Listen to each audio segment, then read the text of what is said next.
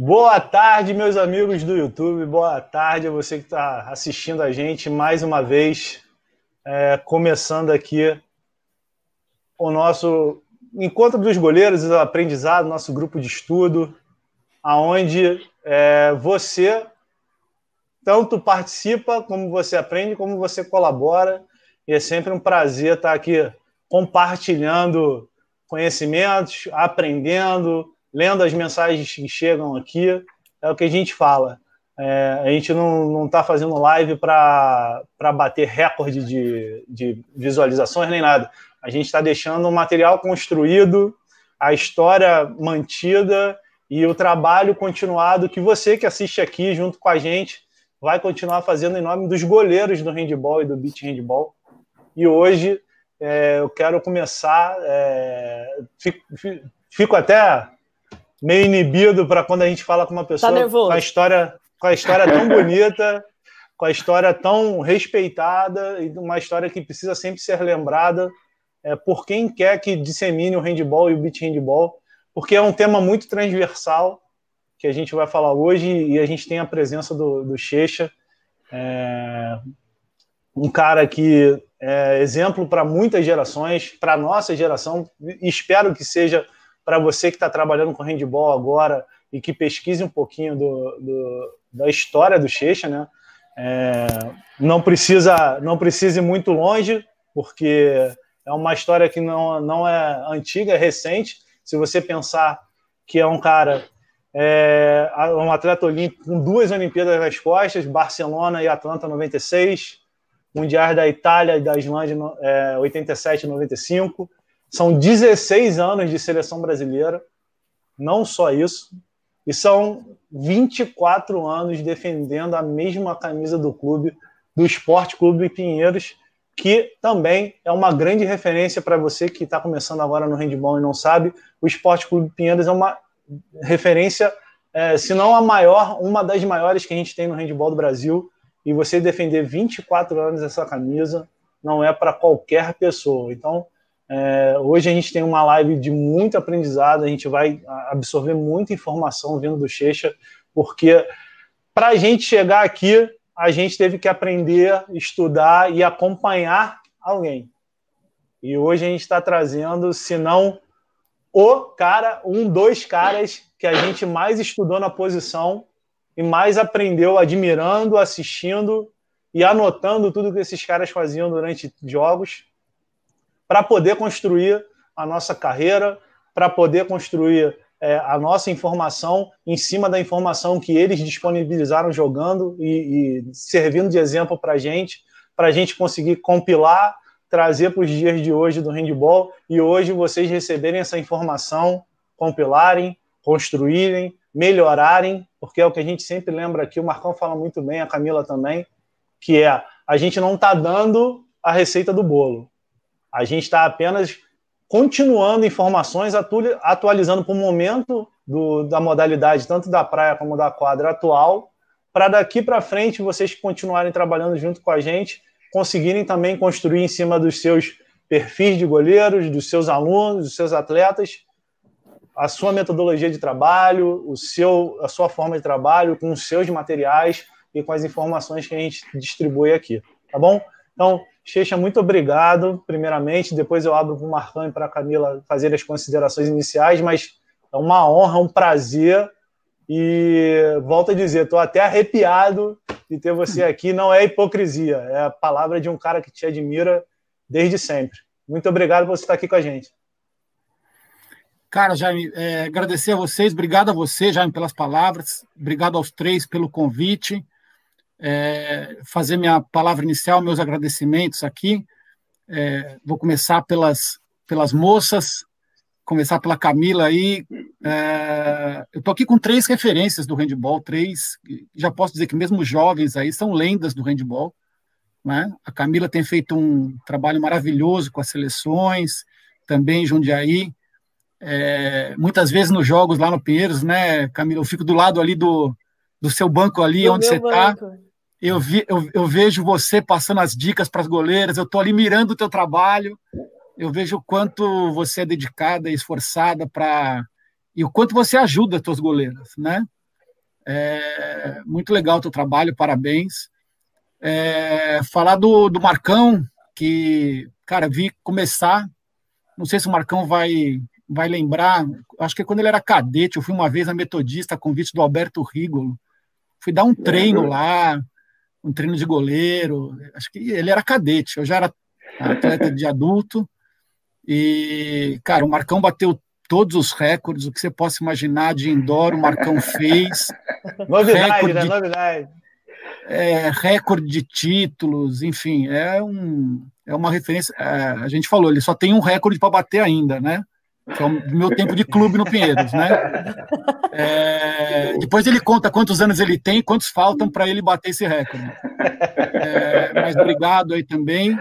E você, Jaime, cara, você é campeão do mundo, meu. Você jogou indoor, ganhou liga, enfim, aí foi para a praia, fez história na praia. É, nem sei quantos títulos aí de. Outro dia eu vi uma, uma live do Guerrinha, né? E também vi no Facebook o pessoal, ah, quem é o melhor técnico do Brasil, não sei o quê, comparando indoor com beat. Falei, olha, não dá para comparar. Mas quem mais ganhou é o Guerra. Porque o que o cara tem de título, né? E você tá junto em muitas dessas paradas aí, você está lá defendendo o gol do Brasil e, enfim, parabéns pelo teu trabalho também. É uma honra para mim. É, vamos começar esse papo de goleiro aqui. Como eu falei para o Marcão no WhatsApp, né?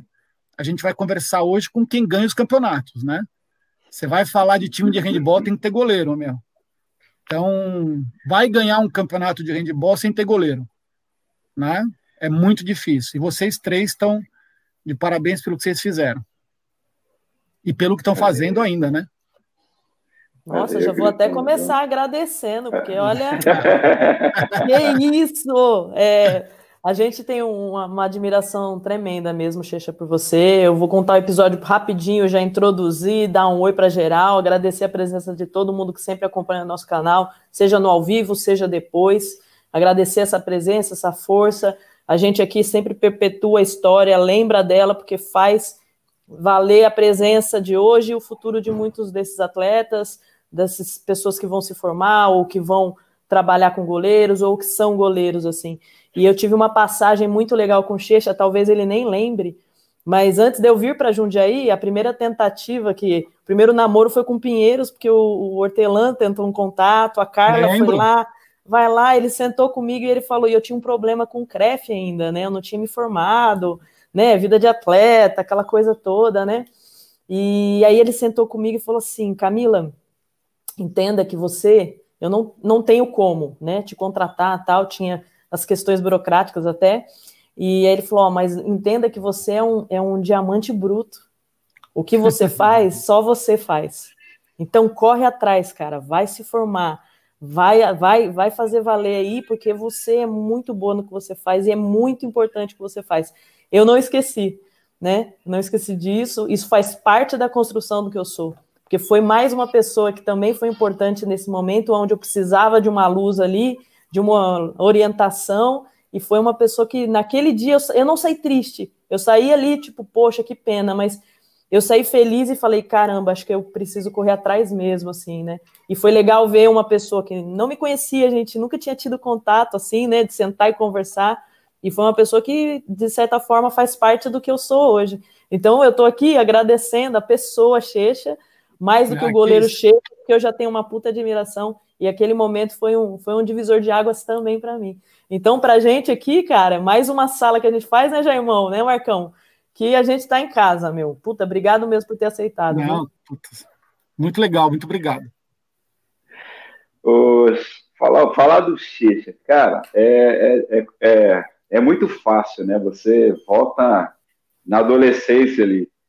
E eu lembro de estar sentado, direitinho, um jogo que eu vi seu que me marcou, assim.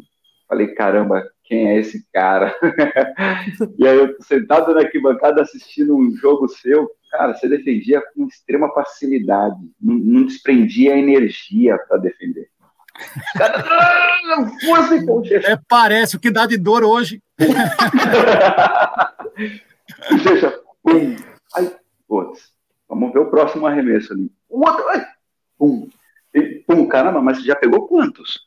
E, caramba, peraí, o que, que ele faz? e, cara, quanto aprendizado foi, assim, de assistir, você trabalhando, você jogando, sabe? E aí, claro, vendo tudo aquilo que você trazia para a gente como referência, seleção brasileira, jogando no clube top, né? Então, era, era a expectativa que a gente tinha de, de poxa, eu quero chegar aí, eu quero eu quero estar tá, eu quero estar tá nesse nível. O que, que eu faço, cara? E aí, assim, você, o Jabá, umas referências monstros pra gente. Aí eu olhava você e falava, caraca, mas o Jabá tem dois metros. Eu tenho que olhar pro Cheiro, o Cheiro tem minha altura, né? Caramba, o que, que ele faz? Pouco menos. o que, que ele faz? Aí, cara, mas como é que ele pegou essa bola? É, o que, que ele faz para pegar essa bola? Enfim, então, é, para mim, assim, Checha, foi bastante, assim, é, honroso você aceitar, foi bastante honroso eu ir para o Pinheiros e, e, ter esse contato é, mais próximo contigo ali, né, e, e conversar, e as suas palavras trazendo para mim, assim, incentivos, que você é referência e tal, muitas vezes a gente é, não mensura o que, que é a imagem que a gente representa. Jaime, Camila, eu, você, eu, eu, eu percebo um pouco disso porque parece que é, é o nosso, vamos dizer assim, a mentalidade do brasileiro, tem memória curta, né? Então a gente esquece rápido dos ídolos, a gente tem que fomentar um pouco mais essas ideias. Isso parte, já cutucando, de, do, do, das confederações, das federações, sabe? De em alguns eventos específicos resgatar esses ídolos, sabe? Levar para a quadra, um momento de final de campeonato, poxa, tem uma homenagem para esses ídolos. E ali na quadra está todo mundo assistindo, de repente tem até um momento único de uma transmissão, sabe? E, e divulgar mais isso. Isso é muito top. É, é, o que eu espero que de repente aconteça mais para frente, vamos, vamos dizer assim. A gente não pode deixar isso, né? É, passar em branco. A gente tem que chamar os ídolos, tem que trazer esse pessoal é, para o conhecimento daqueles que estão iniciando.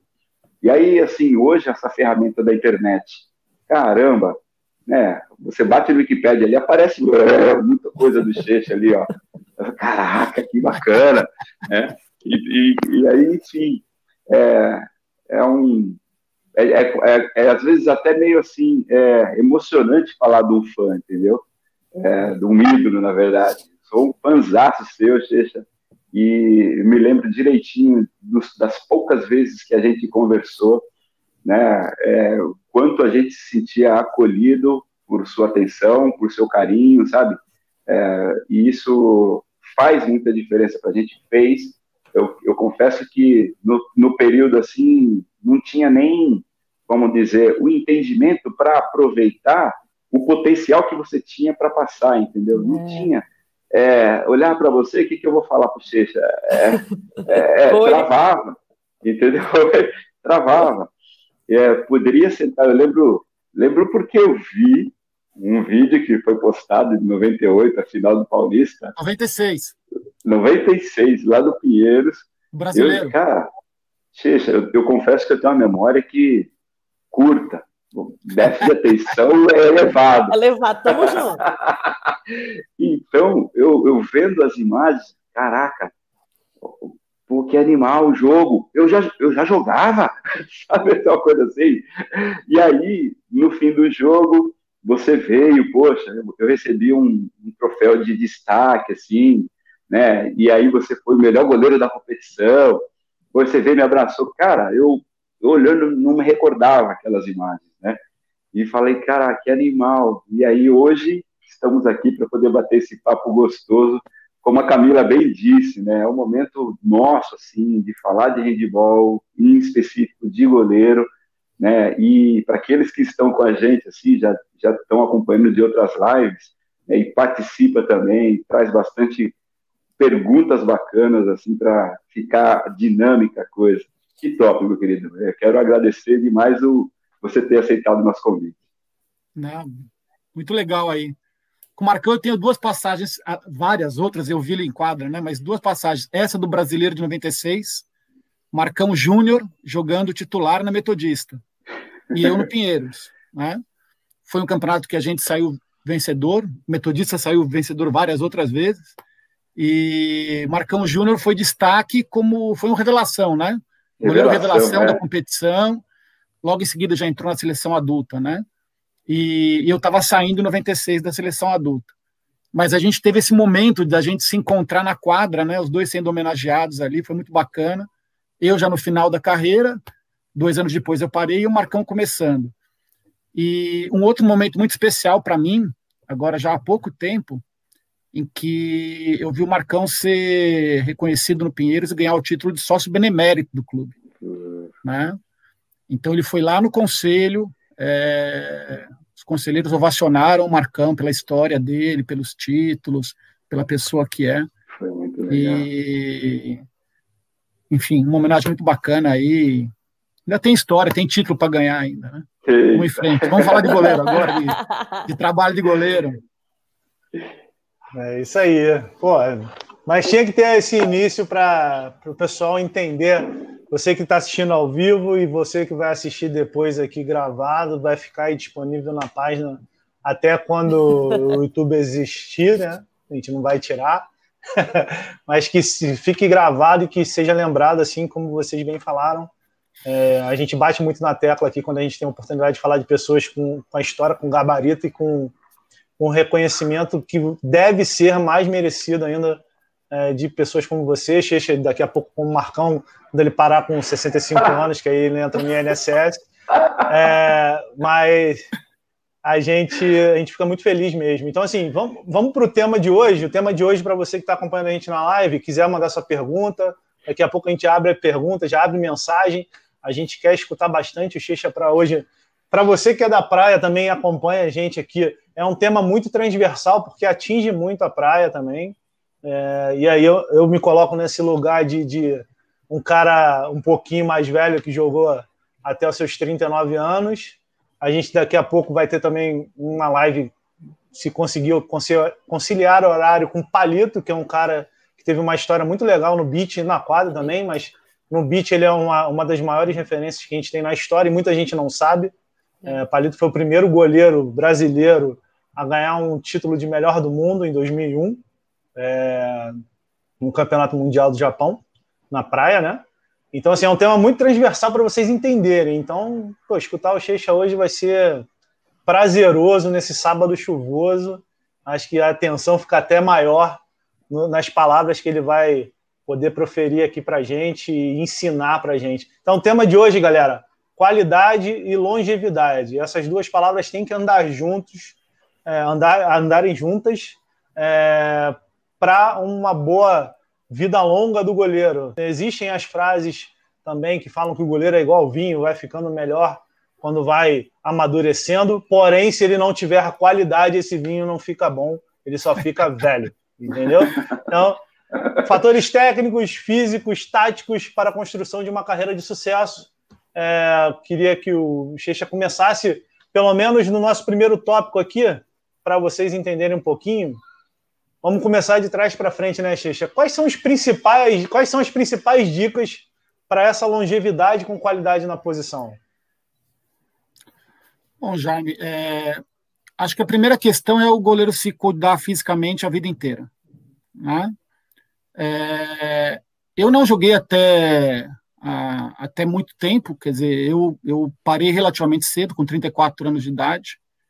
É, tem vários goleiros que, que jogam com mais idade do que isso, mas eu comecei aos 11, né? É, então foram 24 anos, todos os anos ali jogando Paulista, Campeonato Brasileiro, 16 anos de seleção. Os treinamentos de seleção eram assim muito intensos, né? Muito mais intensos do que são hoje, assim em termos de quantidade. Eu acho que a gente treinava pior do que treina hoje, mas treinava em mais quantidade. Teve seleção de treinar oito horas por dia, oito, nove horas, né? É, e acho que a dosagem é, um, é, é necessária, mas você tem que se cuidar fisicamente. Então, uma coisa que para mim funcionou, é, eu nunca parei muito tempo. Férias para mim não existia. Né? Nas férias eu me cuidava. Então, é difícil você sair 30 dias de férias e voltar com 5 quilos a mais né? É, eu sempre tive problema de segurar peso, gostava de comer, não sei o quê, e férias é aquele. Então, acho que esse é um primeiro ponto. É, um segundo ponto, isso acho que é uma coisa que a gente tem que conversar bastante, é a participação do goleiro dentro da equipe, né? É, o quanto ele pode ajudar a equipe é, com um jogo menos físico, é, no entendimento do jogo, é, na parte tática defensiva, né? e isso faz o goleiro ter condições de atuar por mais tempo. Né? É, se vocês quiserem, depois a gente, num tópico seguinte, a gente entra nisso, entra na questão de você ter estatística, de você ter estratégias, é, você pode, com um entendimento melhor do que vai acontecer na partida, você pode jogar mais tempo. Eu sentia que com 31, 32 anos de idade, é, pelo fato de eu estar tanto tempo em seleção, respeitado, a intensidade do, do, do jogo ofensivo das outras equipes diminuía. Então, tem arremesso que a, um atleta não tenta porque ele olha para o gol e fala: pô, tá lá o cara que é da seleção. Né? É, e tem jogador que respeita. Então, muitas vezes, é, você tem estratégias que você vai criando dentro do teu trabalho que diminuam a, a, intensidade. Hoje você tem a questão do 7 contra 6, que desgasta o goleiro demais. Né? Na nossa época não tinha. Mas eu brincava de atacar. Alguns, talvez o Marcão tenha visto eu, eu brincar de ser, ser central, jogando Campeonato Paulista Brasileiro, né? É, da gente jogar 7 contra 6 naquela época e ter que atravessar a quadra. É, quando você puder é, economizar energia nisso, é importante. O trabalho de fisioterapia também é uma coisa assim, você jogar mais tempo, você precisa dessa, desse suporte, né? A equipe que não tem um bom suporte, é, porque hoje o jogo é muito intenso, né? A gente brincava na nossa época, se, se, se o Pinheiros tomasse 20 gols, a gente ia ganhar jogo. A gente tinha que tomar menos de 20. Acima de 20 ficava na dúvida. Né? 25 tinha perdido o jogo. Hoje não tem jogo que um time de alto rendimento não toma 25 gols. Né? É, e tem jogo que toma 25 gols fazendo 50% de, go de defesa o goleiro. É. Quer dizer, não acontecia na nossa época da gente ter que defender 50 bolas num jogo. Né? A gente defendia 30, 35. Né? É, então a intensidade mudou.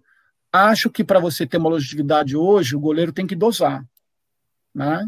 Se ele jogar na intensidade, 60 minutos, na velocidade que é, é vai vir lesão, vai vir dificuldade de, de ter desempenho.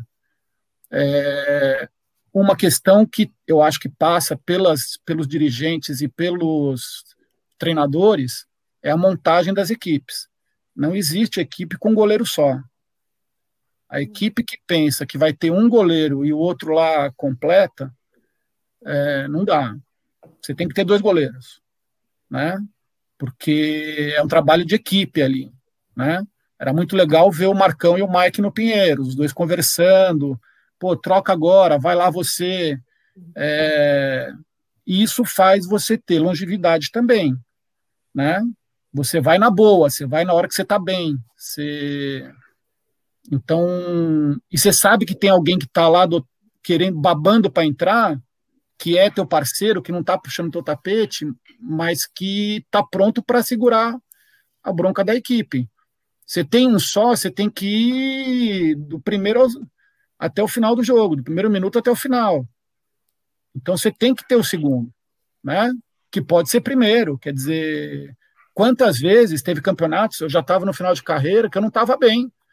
Aí entrava o Alex, não esse que é o treinador da seleção, que era cadete ainda, né? O, que é o Alex Aprile, né? Que é treinador do Pinheiros, da foi era o, era Keck, o Keck né? né?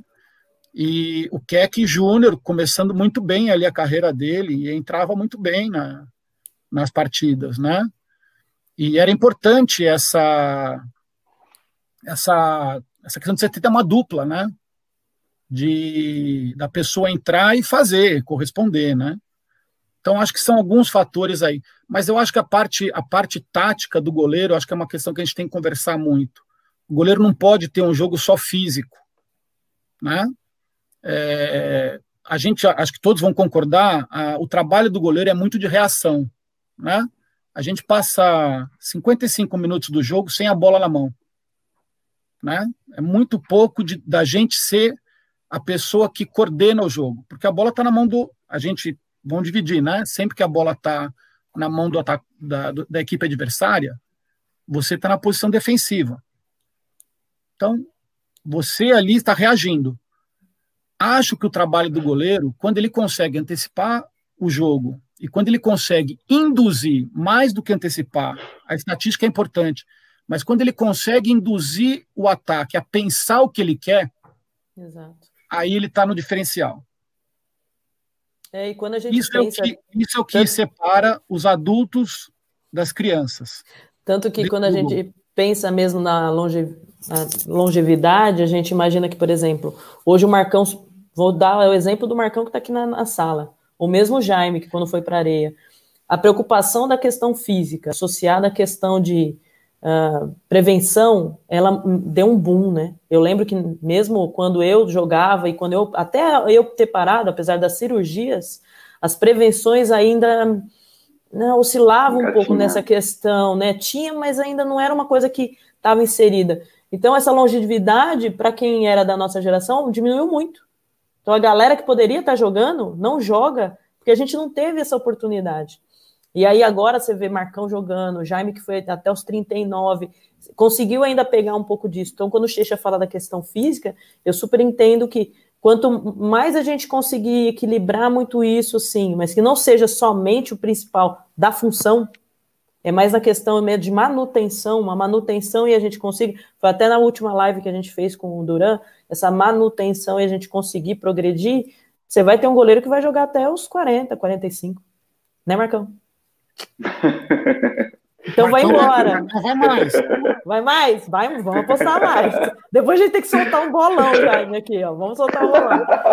Com mas, a questão, mas a questão tática que o, Checa, que o Checha coloca é exatamente, é uma questão que veio desde os 11 dele até os 34, acho que o tempo todo.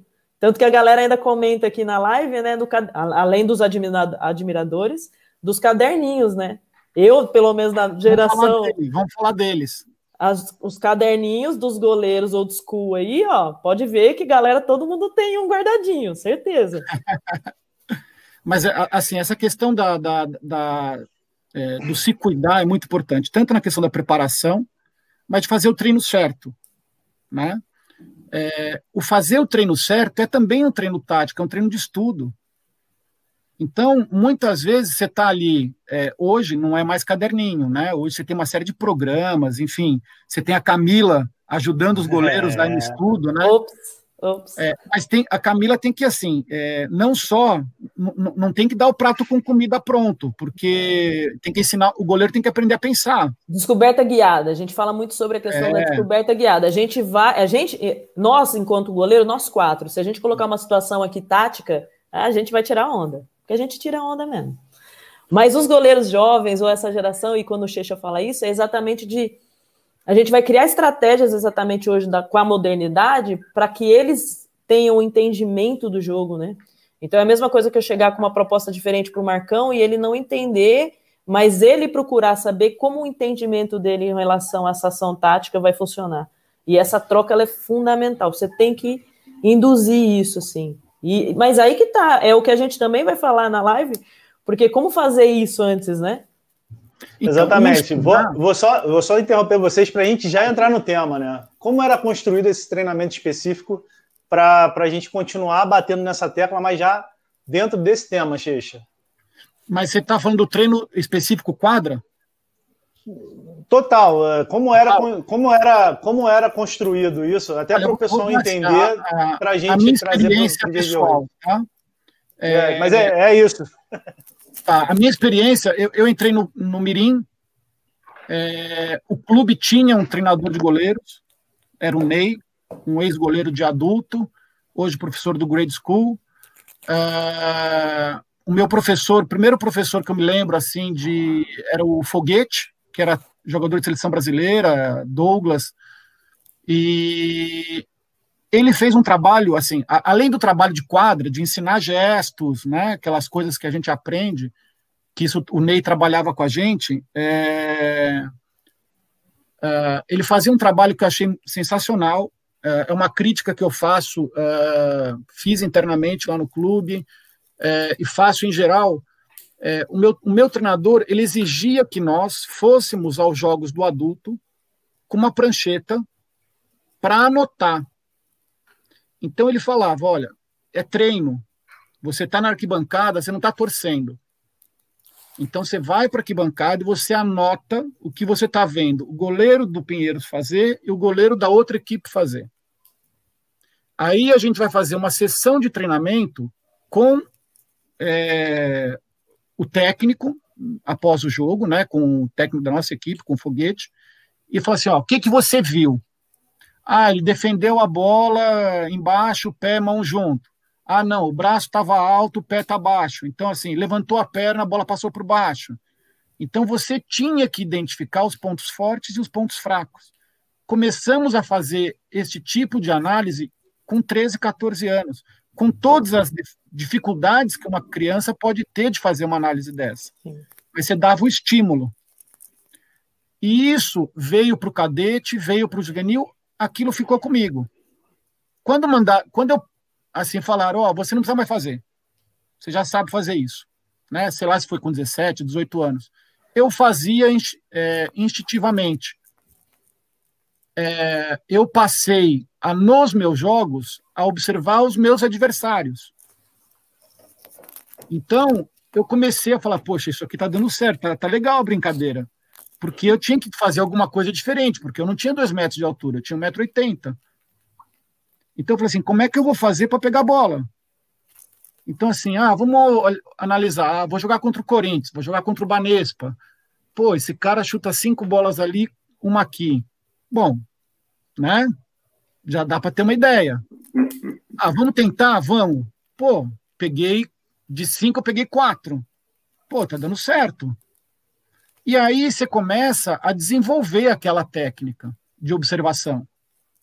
Então começou com uma coisa assim é, empírica de, né? É, houve um professor que me estimulou e aí eu falei, cara, eu vou começar a anotar. Aí surgiu a história do caderninho. Eu não me lembro de alguém antes que tivesse caderninho, né? É, e eu comecei a fazer um caderninho, virou meio que lenda essa história do caderninho, né? Eu tenho caderninho com Gilberto, caderninho com Mineiro, é, Baiano, esses caras todos, Agberto, tem até hoje. Hoje o caderninho está aqui, hoje eu lembro desses caras todos. E que se eu fosse jogar Master, eu não vou, porque senão eu vou machucar. Mas ia lá, eu ia no mesmo lugar e ia pegar. Certeza. Né? Absoluto, Eles têm, assim, o atacante tem a facilidade dele, o que ele se sente mais confortável. É, e isso é um trabalho que hoje, assim, com as ferramentas que a internet, que análise, é, né? programas, né? E também com treinadores como a Camila, que facilita o trabalho do goleiro, que estuda para ajudar os goleiros. É, também não adianta só o treinador, o treinador ajuda muito. É. Mas se o goleiro não tiver disposição de pegar o trabalho dela é. e pôr aqui dentro, na hora do jogo ele não aplica. É, então, assim, com as ferramentas hoje está bem mais fácil. Mas é, aí surge o passo seguinte: uma coisa é você ter estatística, uma outra coisa é você induzir o atacante, e aí é você chamar o goleiro chamar o jogo para ele. Hum. Deixar de ser passivo de ser aquele cara que só responde a um ataque, para ele falar assim: Jaime, você é o ponto esquerda, eu quero que você chute aqui. E eu vou induzir você a chutar aqui. E aí, quando você entrar na minha jogada, eu já estou lá.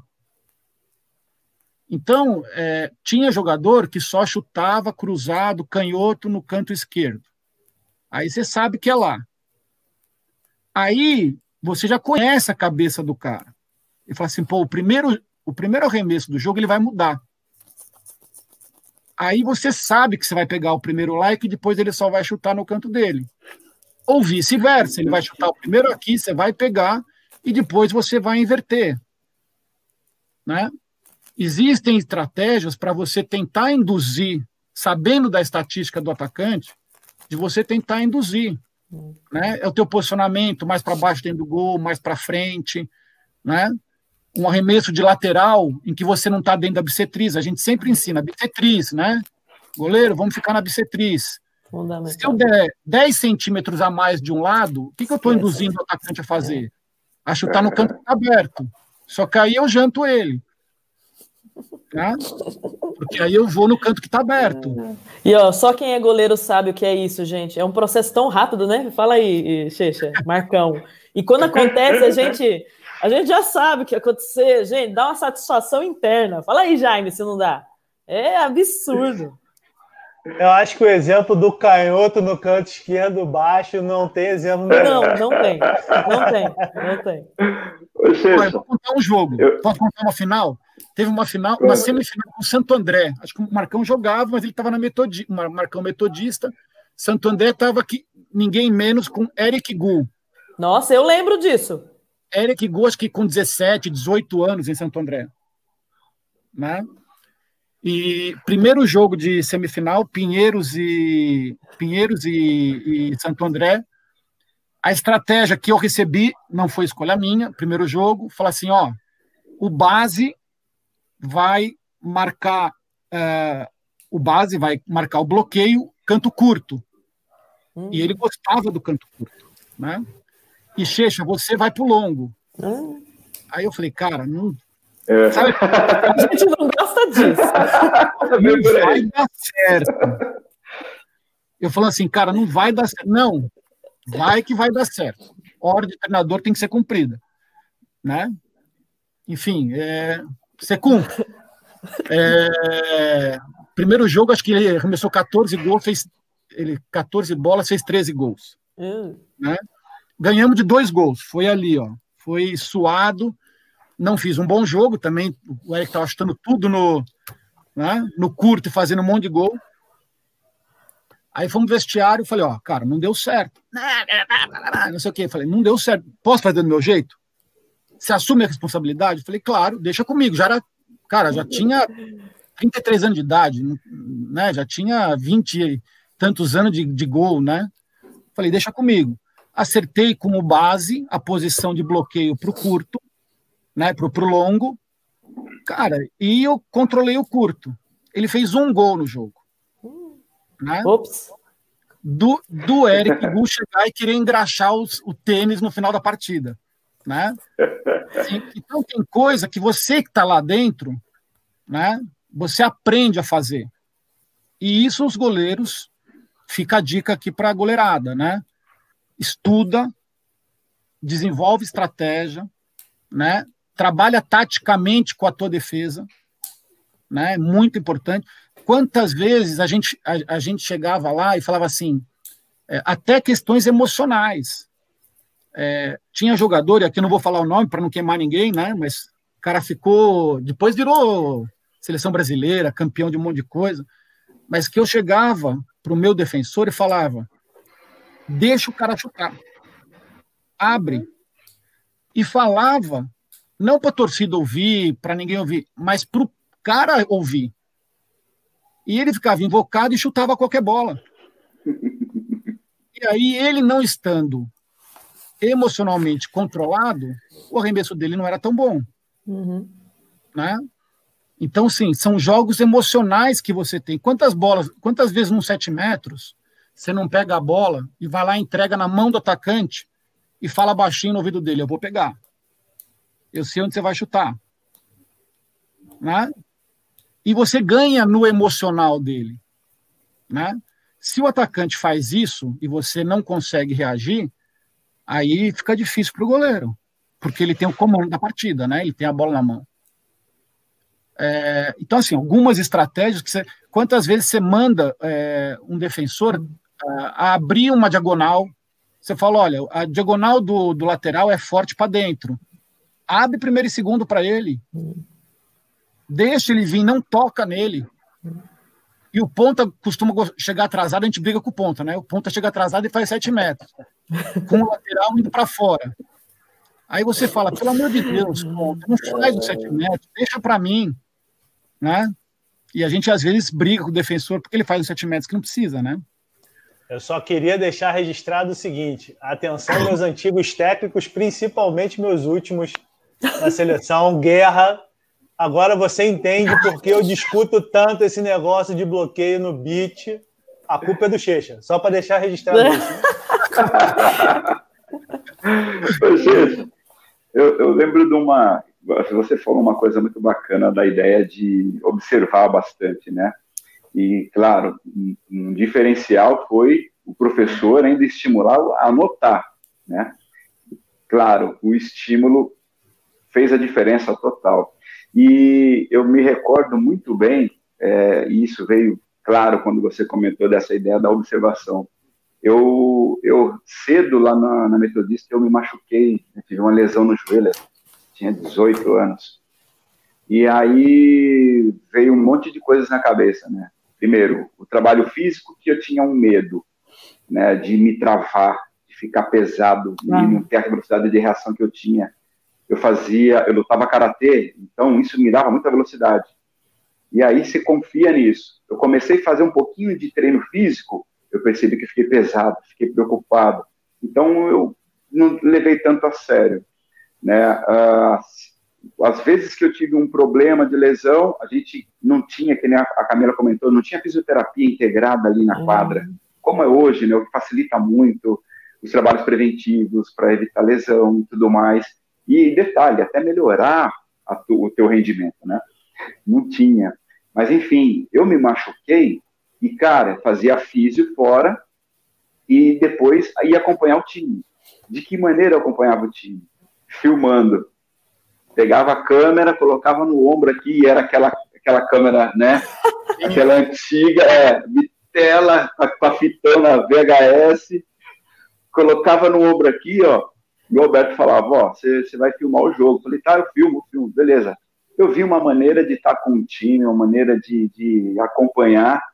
Não é, não é como eu queria, eu queria estar ali, assim, né? Não, tava lá aqui, ó. Sem querer, foi um estímulo que me fez ainda observar mais. Eu assisti, eu, eu tinha que me concentrar e assistir o jogo totalmente pelo, pelo visor da câmera. E aí eu vi onde estava a bola, onde estavam as posturas dos atacantes, os gestos. E aí, em mais específico, era o Jabá, estava lá nessa época, né? Eu não tive a oportunidade de treinar com ele sabe, um, um tempo e, e, aprender bastante ali de, de orientação dele, de treino após treino, repetição, enfim. Eu aprendi muito só observando. E aí aqui, ó, assistindo os jogos, e a todos, fiquei um ano parado, né, que hoje a, a cirurgia de LCA se reconstitui rapidinho, é, três, quatro meses já está quase 100% para voltar para a quadra, né, e aí eu, eu peguei, eu pegava e ali, ó, filmando. Checha, quando eu voltei aos treinos, a minha postura em quadra era igualzinha do Javá. Ele, né, dois metros de altura, jogava com o bração bem, bem postado aqui, né, bem clássico, os 90 graus do braço dele assim. E, e cara, eu, eu fui pro gol, eu parei aqui e defendi umas bolas, umas propostas de estratégia de forma inconsciente só de ver o que o Jabá fazia. Ele esperava um pouquinho, o atacante passava e falava, aqui está livre, não está mais. Aí ele já, já se antecipava. E eu comecei a fazer isso, sabe?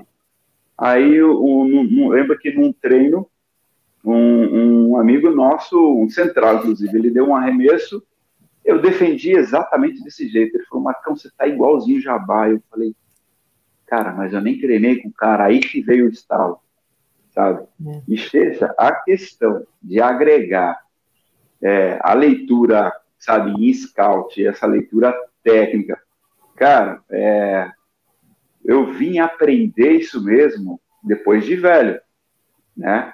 E aí, uma coisa que fica muito evidente para mim assim, ó, é, eu sempre fiz esse tipo de análise aqui, sabe? Então, hoje, eu vou jogar contra, por exemplo, se eu for jogar o Master, Logo bravo. Não, imagina, você não pode jogar.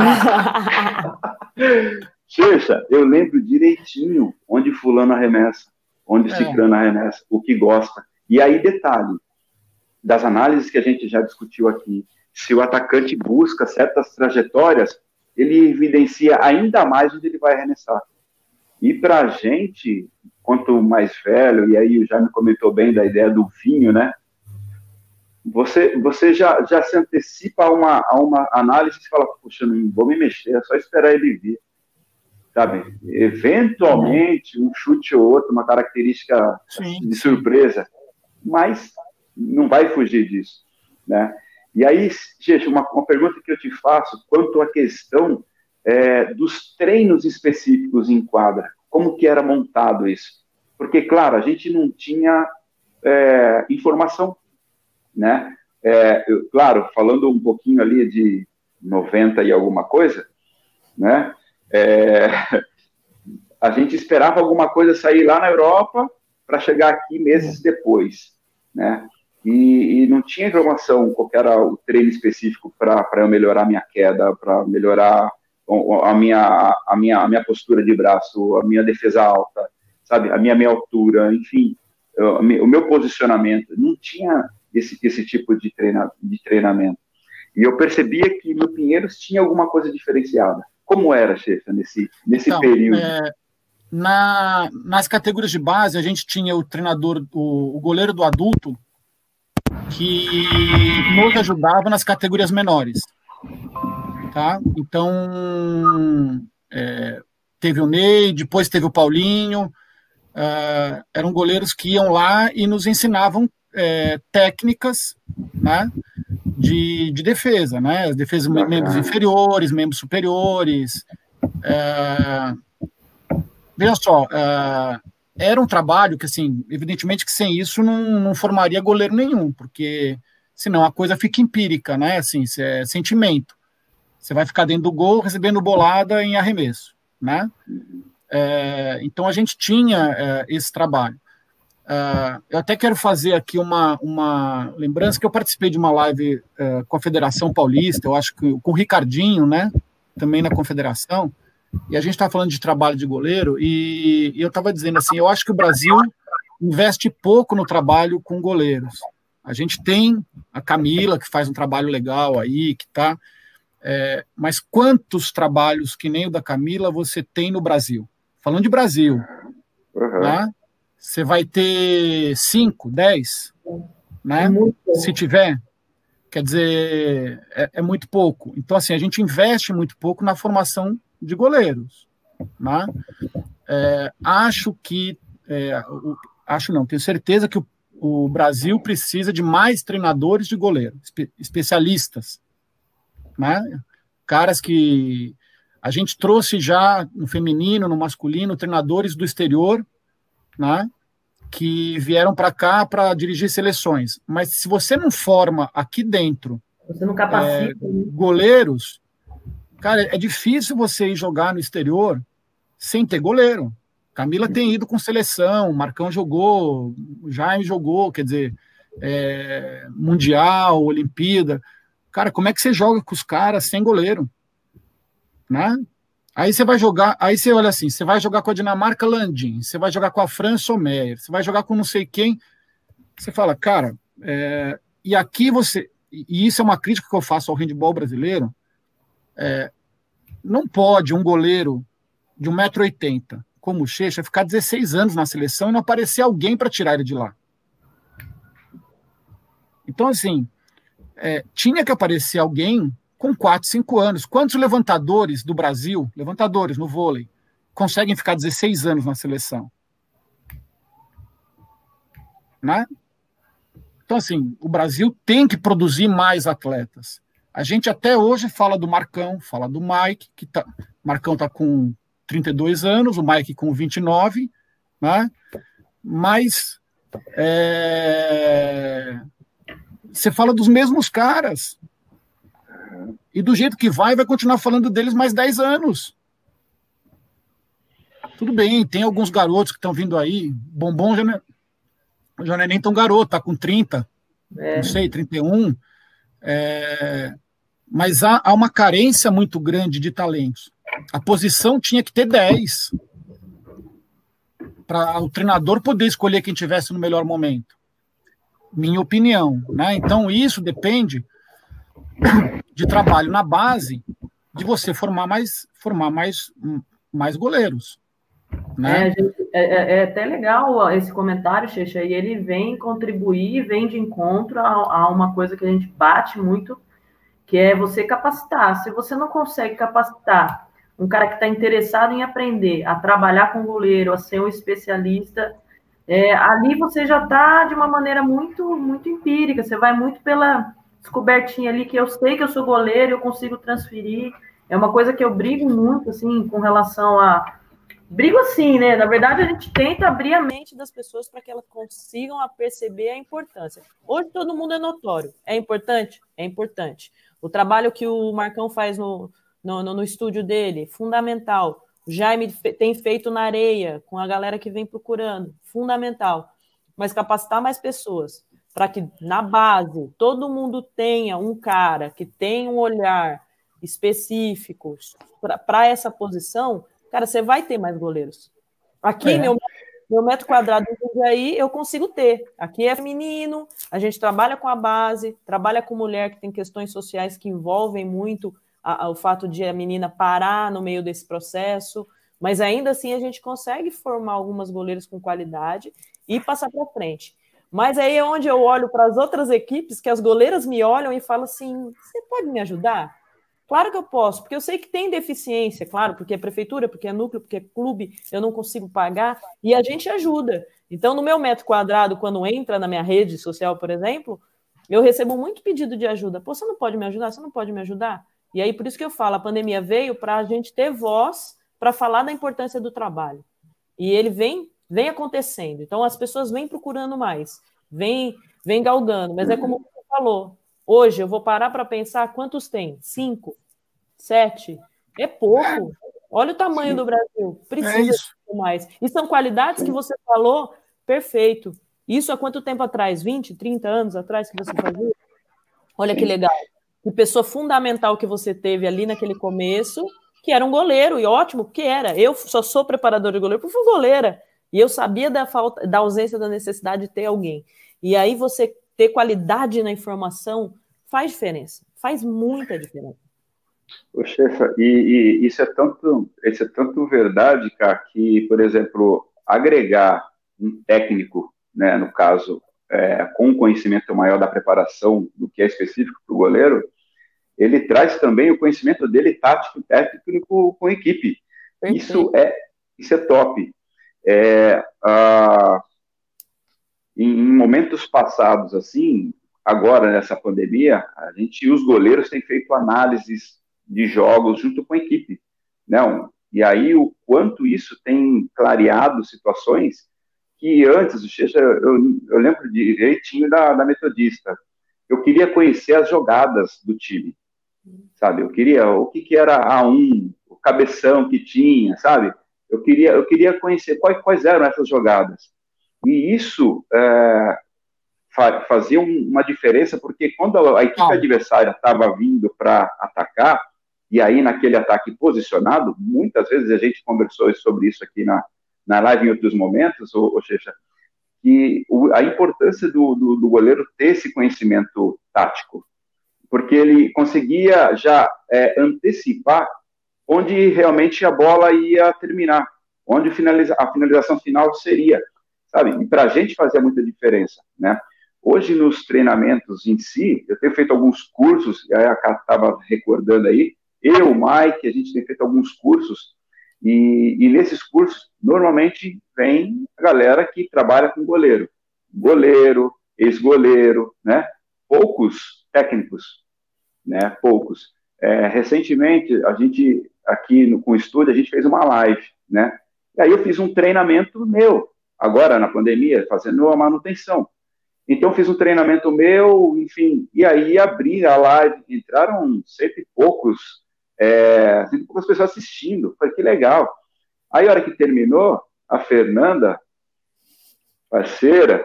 Nossa, nossa, nossa, como é que é, Nossa diretora. diretora? Nossa diretora de marketing. diretora de marketing. Ela chegou e falou, bom, eu, eu terminei, falei, galera, bom, agora é só uma parte para gente para alongar, né? forma que eu utilizo com estratégia dos alongamentos, é isso, mediante o que, o que a gente teve de estímulo e tal. Então, a gente preserva um pouquinho o segmento ó, e, e, enfatiza outro, tal, tal, tal, legal. Aí ela pegou, bom, gente, agora terminou e nós vamos fazer uma surpresa. Aí, eu, aí surpresa foi para mim ali já, né? Surpresa? falou, ó, nós vamos é, sortear 10 pessoas para treinarem com o Marcão. Duas vezes por semana. Duas vezes por semana durante um mês. Top! Essa Legal, mulher... é, é! Aí, nessa brincadeira, nós, poxa, é, o pessoal, os 10 primeiros, né? A gente separou e só tinha a, galera que, enfim, era goleiro para treinar ali comigo, né? E fazendo os treinos toda semana. E aí uma responsabilidade. Também já vi, já vi ali um, um diferencial que era. Um é base, o outro é mais intermediário, o outro já é mais avançado, sabe? E, poxa, qual era o estímulo que eu ia dar para que todos aproveitassem? Né? E, no fim das contas, eu dava alguma coisa de estímulo e ficava observando para realmente orientar adequadamente, corrigir. E aí um professor, um professor falou, olha, é, eu, eu posso entrar? Aí, no fim das contas, a gente abriu para 11 pessoas, né? E eu falei, pode? Poxa, ele veio e, Checha, foram oito treinos que nós fizemos, né? E foi muito bacana o, o, material rico que a gente juntou com informação de goleiro. Né? Aí eu falei, gente, espero que vocês estejam aproveitando, estejam anotando, é super importante. É um pouco da função que a gente faz aqui com a live, sabe? Poder contribuir, sabe? E aí, pô, se fala que e, e entra no ouvido e sai no outro, uma nota, tchau, você perde, a gente esquece, isso é, isso é, isso é natural. E aí o professor levantou três, quatro folhas de coisas que notando. Falei, cara, que animal, que animal. Falei, aí imagina então a contribuição que, que seria associar o conhecimento dele, do técnico tático, é, em quadra, né, pro, pro time em si, com a, a preparação para o goleiro sabe? E aí montar situações bem específicas, bem, bem reais, que acontecem no jogo, né? Na preparação, no treinamento. Faz muita diferença. Bom, é, pegando um gancho do que o Marcão falou, é, e ele tinha falado quando ele machucou, que ele filmou né, os jogos, é, uma coisa que a gente já fazia lá na década de 90, né, a gente também filmava jogos, a gente já tinha esse, é, esse processo dentro do clube, é, depois das filmagens, eu pegava os vídeos e eu ia fazer o scout do jogo, mas eu fazendo, para eu ter a minha leitura do que o meu. E não era o scout do meu time jogando, era do meu futuro adversário. Né? Se eu fosse jogar contra Metodista, eu ia pegar o vídeo da Metodista jogando com Guarulhos. E aí eu tô lá no vídeo Falei assim, cara, hoje eu vou fazer scout de metodista atacando. Aí eu comecei, assim, a gente já tinha uh, desenvolvido essa coisa ao longo da, da vida, né, esportiva. Então, assim, é, não é só, é, tá bom, estatística serve, canto esquerdo, canto direito, baixo e cima, mas aquele jogador X, é, ele chuta nos três passos, ele chuta num passo só, ele chuta com apoio, ele chuta com suspensão, ele aproxima da defesa, ele bate de longe. Então, assim, você cria outras é, informações que te ajudam na escolha dentro de quadra. Né? É, o jogador que joga de ponta, ele pula na direção do goleiro, ele abre o ângulo. É, na, naquela época você tinha paralela, né? Então, assim, jogador que arremessava de paralela. É, naquela época, meados dos anos 90, 95, ali estava surgindo os arremessos mais de rosca, porque a, até final dos anos 80 quase não tinha rosca no Brasil, era porrada, né? Era potência. É, então, com, quanto mais informação você tem e o, quanto mais o goleiro consegue começar a perceber essas informações, tanto na técnica individual, quanto na questão que o Marcão falou também, da tática coletiva. Porque isso é uma coisa que o goleiro tem que aprender. é. que é orientar a sua defesa, né? Tem goleiro que é inibido para falar. E o goleiro tem que ser o cara que fala com a defesa. Então, assim, é, às vezes ele vê um, um, ponta circulando e o ponta vai receber a bola no pivô. E ninguém viu que o cara que vai é finalizar. E o goleiro, se ele consegue, ele tem a visão total de quadra. Se ele consegue orientar a defesa dele, ele melhora a condição de, de, de defender aquela bola. Ou de não ter o arremesso, não ter o passe, né? É, então é um trabalho que também tem que ser feito de desinhibição, quer dizer, e claro, tem que ter conteúdo, né? Uhum. Se aí entra no que o Marcão falou, pô, você percebe que vai ser feita uma Argentina. Pô, o que, que é Argentina? Né? Você tem que chamar o fulano que vai marcar a bola, falar assim, cara, é Argentina, tá aqui, ó, vai cair ali. Porque às vezes o, o defensor está pensando e está vendo uma outra coisa. Né? O goleiro ele tem essa função de orientação. Aí vai mais, uma, um, uh, mais um feedback do que eu fazia.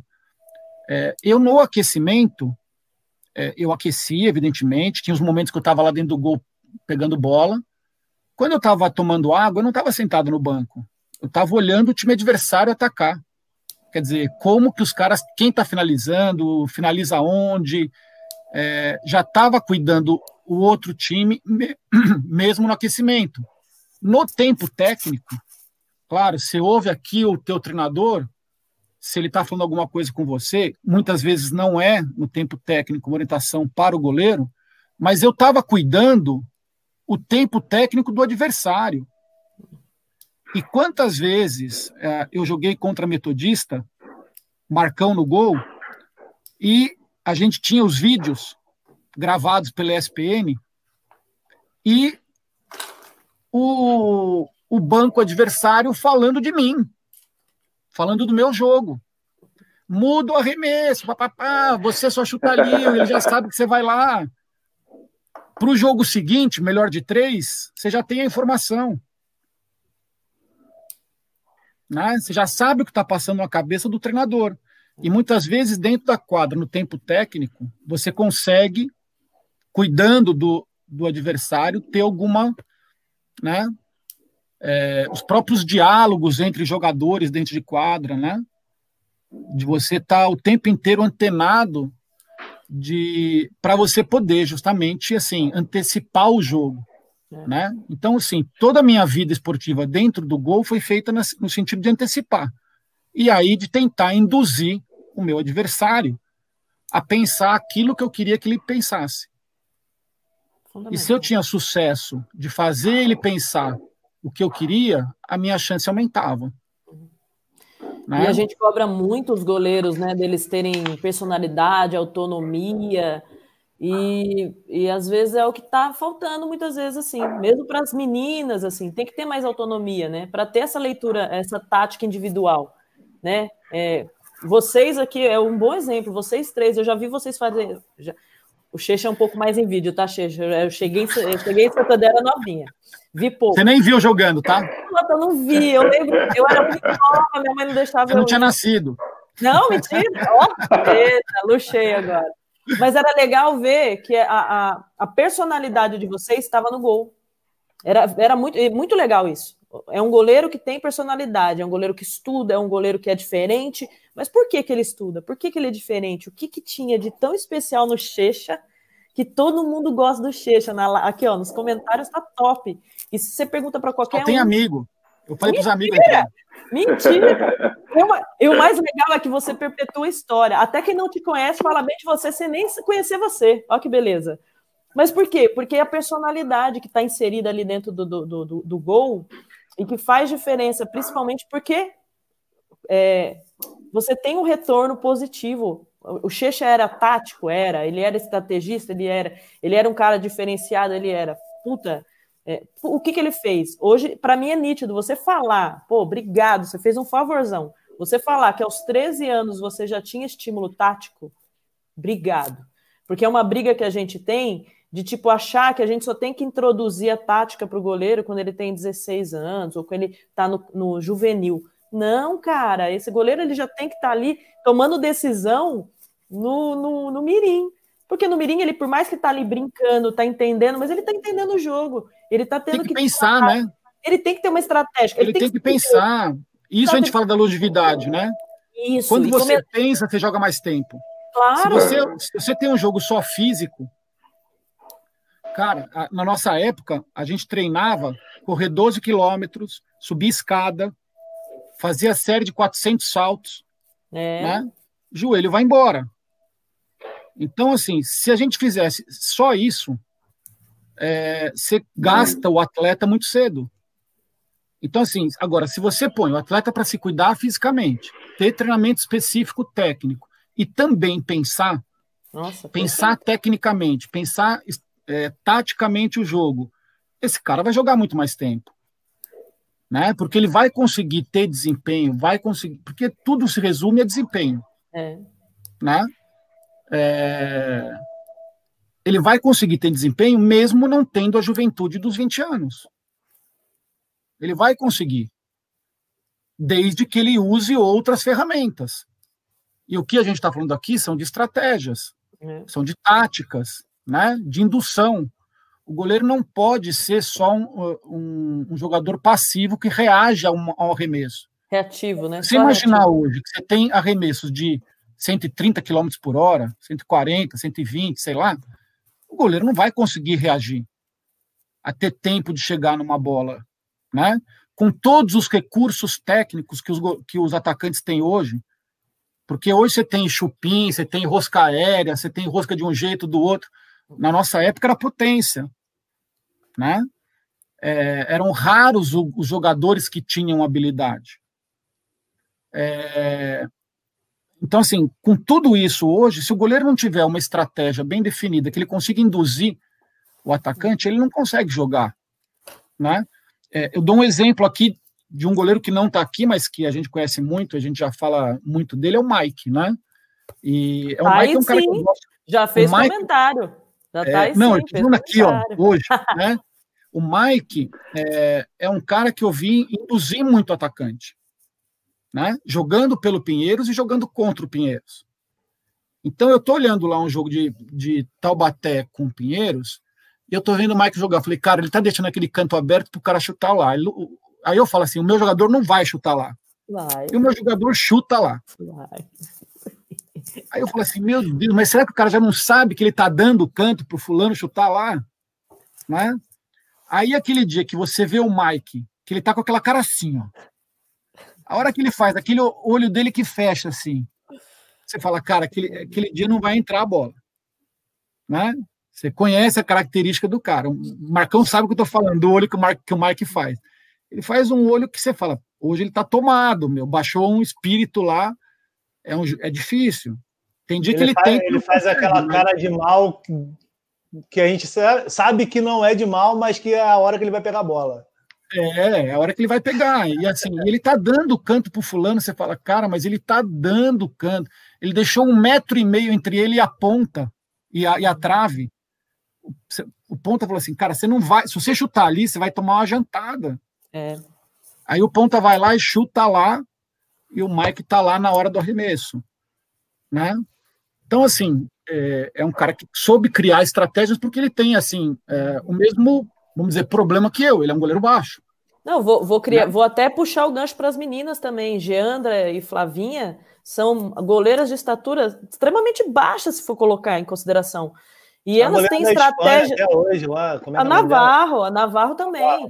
Sim. Mas as duas aqui no Brasil é muito legal de assistir, porque tipo, você vê que elas têm estratégicas individuais próprias, elas não se parecem, elas Sim. compensam a estatura, e o, e o a leitura tática, e a Flavinha é muito mais fisicamente, inclusive, mas a leitura tática das duas, de indução, de jogar com a defesa, a estratégia, posicionamento, cara, você fala, você fica olhando assim, você fala, ah, vai tomar caixote. Você lê três segundos antes. Ah, vai tomar caixote. Ô, ô, ô, Cá, é, uma coisa bacana que o Checha comentou assim, a Camila aí, a gente tem que estimular os goleiros, até, por exemplo, a, a vibrar sabe? Eu, é, claro, lá no clube a gente tem trabalhado, tem uns que chegam com essa dificuldade. O menino faz uma excelente defesa, cara, eu tô do lado de fora da quadra, eu tô chutando a perna, eu tô socando o ar. É como se fosse eu que tivesse defendido. E o menino tá. É, cara, tá põe para fora isso. Assim, ó, isso de certa maneira é, é estimula demais a equipe como um todo. Né? Então, põe para fora. Né? E aí, além do mais, chegar e dar uma informação técnica. Olha só, um exemplo, que eu, um, um, jogo que eu fiz contra Ribeirão. Eu tinha. Não estava tão bem, sabe aquele dia que você não está você não tá legal? Você está inseguro. Aí eu falei, cara, eu preciso orientar alguma coisa, uma coisa básica para esses meninos. E eu lembrava de alguns arremessos, né, do, do, do, dos, dos, meninos de Ribeirão. Falava, ó, o seguinte, o Hortana falou, a hora que ele terminou, eu falei, Tiga, deixa eu só apontar uma coisinha na defesa. Beleza. Ó, galera, a hora que os meninos vierem para arremessar aqui, ó, você vai pôr o braço aqui. Na linha de cintura. Só aqui. Se chutar na cabeça, se chutar do outro lado, deixa que eu me viro. É isso, Mas né? aqui não pode. O que eu orientei para eles? O arremesso, ele, ele tinha que defender o arremesso reto. Cruzado, deixa comigo. Aí tá bom. Nossa, os meninos, primeiro que os meninos bloquearam bola pra caramba. E as que passaram eu consegui, já, já tava lá. Então aquela insegurança de início de jogo foi invertida com essa, sabe? Eu ganhei confiança, momentos que de repente eles, eles não conseguiram chegar na bola, mas aí o atacante teve que pensar, teve que olhar para poder retificar o arremesso e a gente ganha tempo lá atrás. Então eu conseguia reposicionar, corrigir a postura ali. Pô, foi bom. Joguei o primeiro tempo, acho que ganhamos de 10 gols, aí saí, fiquei ali só dando risada com a galera ali. Porque é... ficou muito fácil, sabe? A leitura deles.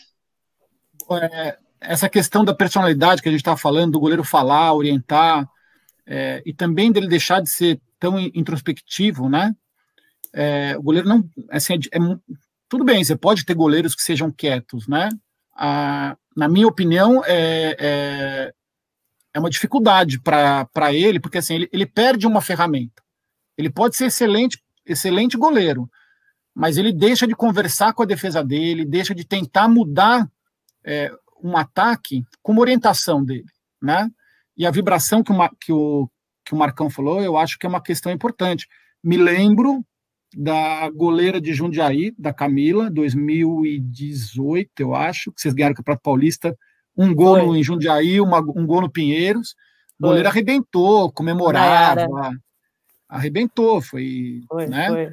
Mas, é, e eu, assim, fiquei é, 12 anos na diretoria de base do Pinheiros e não tinha treinador de goleiro, a gente tinha uma dificuldade ali de não ter o profissional, né? De, de poder contratar um profissional para aquela área, eu brinquei de dar uns treinos lá, né? Então você conheço tá lá, os famosos treinos do Checha, é, O pessoal, o pessoal xinga lá, os goleiros xingam, mas tudo bem. É, eu, eu sempre gostei de, de bolinha de tênis, né? Sempre gostei de bolinha de tênis e me lembro de preparar os goleiros do time do Sidney para algum campeonato, não sei se era um sul-americano ou um brasileiro. E, e, eu gosto de treinar com a quadra vazia. Porque assim, é, você não atrapalha o atacante, o atacante não te atrapalha. Né? E aí, é, no treino específico de você. Cara, aí ficava batendo bolinha no, nos goleiros. Aí a última série eu falava para eles: olha, cada bolinha que vocês pegarem, vocês têm que gritar, vocês têm que comemorar. Então, assim, não é só pegar a bolinha. Né? Treina também pôr para fora a emoção, a felicidade de você estar, tá, né? Aprenda a se expressar. Era um treino não tinha ninguém no ginásio, podia gritar à vontade, grita o que quiser, manda o treinador para aquele lugar, né? É. Mas tem que expressar. Cara, eu, eu, vejo alguns vídeos do Jaime jogando aí, o quanto que ele grita lá, quer dizer, parece um doido lá, comemorando as defesas dele. É muito legal, quer dizer, e põe uma pressão no atacante. É. Quem de nós não pôs. Quem, é. ao, ao, já não pôs uma pressão no, no, atacante, gritando na cara do atacante uma vez. Tem, tem um episódio, até vou deixar você mais falar, Marcão, que você ficou até assim agora. Vou deixar, peraí. Teve um episódio que foi o Sul-Americano em Foz de Iguaçu, a geração da Bruninha, da Julima, das meninas, né? Era a Maitê, que hoje está em Concórdia, e a Alice, né? Que hoje está no Bera Bera. E teve um dia que elas não abriam a boca. E o Daniel cubano, só era o Daniel técnico. E o Daniel, essas meninas não gritam, não comemoram. E ele cobrou assim, né? Eu, ah, Daniel, elas são assim, né? Aí eu falei com uma amiga psicóloga, eu falei, cara, o que, que eu posso fazer com elas, né? Não, não sei, né? De repente, parece uma coisa meio boa, mas eu peço, elas não fazem. Ela, cara, aí ela sugeriu, essa minha amiga, ela falou assim: ó, faz assim, dá um treino, ou mesmo durante uma proposta. Elas defenderam, elas têm que comemorar com você no banco e com a, e com a outra goleira. Sempre, independente. Uma defesinha besta, elas têm que vir. Quando elas começarem a se sentir mais seguras, você fala para gritar mesmo, e vem, tem que gritar. E foi muito engraçado, porque um dia antes a gente ia jogar contra o Paraguai. A gente treinou, estimulei isso, e a Alice é muito engraçada, porque ela comemorava, Ê! escondido assim! Alice, vem aqui! E era o combinado. No, durante o jogo, primeira bola, acho que a segunda, estava um jogo meio tenso, porque era o Paraguai, o Paraguai era uma correria louca tal ela defendeu. Aí a gente esqueceu. Eu e a Maitê tava no banco, a gente nem lembrou de comemorar assim. A gente, ah, boa! E viramos, aí ela veio correndo, é! E tipo, bateu na gente, aí a gente, ah, é verdade, é! Então, assim, foi engraçado, foi um episódio engraçado, porque as, as, nós três, assim, as duas falaram, é, a gente precisa comemorar muito. Tanto que é piada. Hoje, quando elas postam foto delas comemorando, a primeira coisa que a gente se zoa. Falou, nossa, você comemora? Olha só. Quem te vê, quem te vê. É. Porque é engraçado. Eu... É, vou falar você já. Olha pro alto, você olha para o alto rendimento, você vê a Nai no Pinheiros comemora para burro, Muito. a Flavinha comemora para burro. É, pega a seleção brasileira, pega todas, a Xana que passou lá. Né? Nossa, né? demais. É, enfim, você vai embora. E com estilos diferentes. Sim. Você não precisa gastar uma energia imensa é. para comemorar. Mas é a pressão que energia, você põe. É como você fala, vou dar um exemplo até das, das suas aí do Pinheiros mesmo. A própria, a própria Geandra, ela nunca foi, ela é super quieta, tranquila, calma, quem vê aquela plenitude no gol lá. Mas ela, nos últimos anos, ela começou a se sentir muito mais segura. Hoje ela comemora, que a gente acha graça também. A gente brinca, fala, caramba, tá comemorando, sai na foto bonita, né? E isso dá uma pressão. Porque um goleiro que defende comemora na sequência, o atacante vai olhar e falar, caramba, não pude falar palavrão, você viu que segurei o palavrão. Caramba, meu. Putz. Mas, lá vou Camila, eu tentar de novo. Tem estilos pois é. diferentes é. de comemoração. A, a Geandra, ela pode comemorar quieta, mas é o olhar dela, o braço dela estendido. É isso. De felicidade. É isso. É isso. Ela já marcou a posição, porque o, o, naquele momento do goleiro, tá todo mundo no ginásio olhando para o goleiro. É. Você pega o Meyer, né? O Homero muitas vezes comemorava quieto, uhum. de levantar o braço. Uhum. Aí você fala, cara, não vai entrar bola nesse cara. Uhum. O, o, o, próprio Sterbit é. também. É. Ô, ah. ô James, só, uma, só antes de você falar, querido. O, acho que de repente o intuito de, de estimular o goleiro a falar, claro, cada atleta tem essa personalidade de, né? Ele fez uma jogada excelente, defendeu o animal. E ele ele tá por dentro, é igual o Jô Soares. Por dentro ele tá né? Mas é, é, importante colocar isso, né? extravasar isso. E aí, essa proposta de extravasar, de repente, um, um momento de estímulo para que futuramente ele venha também a, a, a falar mais, né? a orientar mais a sua equipe. E aí é, são aqueles momentos que ele vai vibrar com a defesa, um bloqueio, sabe? Ele vai, de repente, conseguir soltar um pouco mais e se comunicar um pouquinho melhor com a equipe, né? Porque ele dessa maneira acaba, ao meu ver, assim, acaba atrapalhando, né? Ele de repente poderia ter dado uma informação, não deu, ficou quieto. Não, fala, solta, extravasa, né? E se comunica. E nesse processo de comunicação faz ajuda demais, ajuda demais. E você ganha jogo, detalhezinho, faz diferença. Né? Você está vendo que a equipe adversária está tendo êxito numa jogada. E, e você está ali atrás, você percebe tudo. A gente tem uma posição ali privilegiada demais. Então, o quanto antes, o quanto mais cedo você estimular o teu goleiro a se comunicar com a sua equipe, e aí acho que parte dessa ideia, esse início de, de, de vibrar, de, é. de gritar mesmo, sabe? E o, próximo passo, de repente, é ele chegar e conseguir orientar a equipe de forma adequada, entendeu? A sua defesa ali, né? É, é, ele, não tem, ele não tem inibição para ele poder conversar com, com o time dele. Né? O comemorar, ele pode comemorar quieto, quer dizer, isso não é o problema. Agora, é, você joga contra uma equipe que se a bola cair na, na ponta do mão direita, o mão direita vai fazer gol, o, o, o ponto direita vai, vai fazer gol da linha de fundo. E aí você não quer que o ponta direita chute da linha de fundo. Né? Então, assim, o goleiro tem que conversar. Ele prefere que o lateral chute indo para fora do que o ponta chute indo para o meio.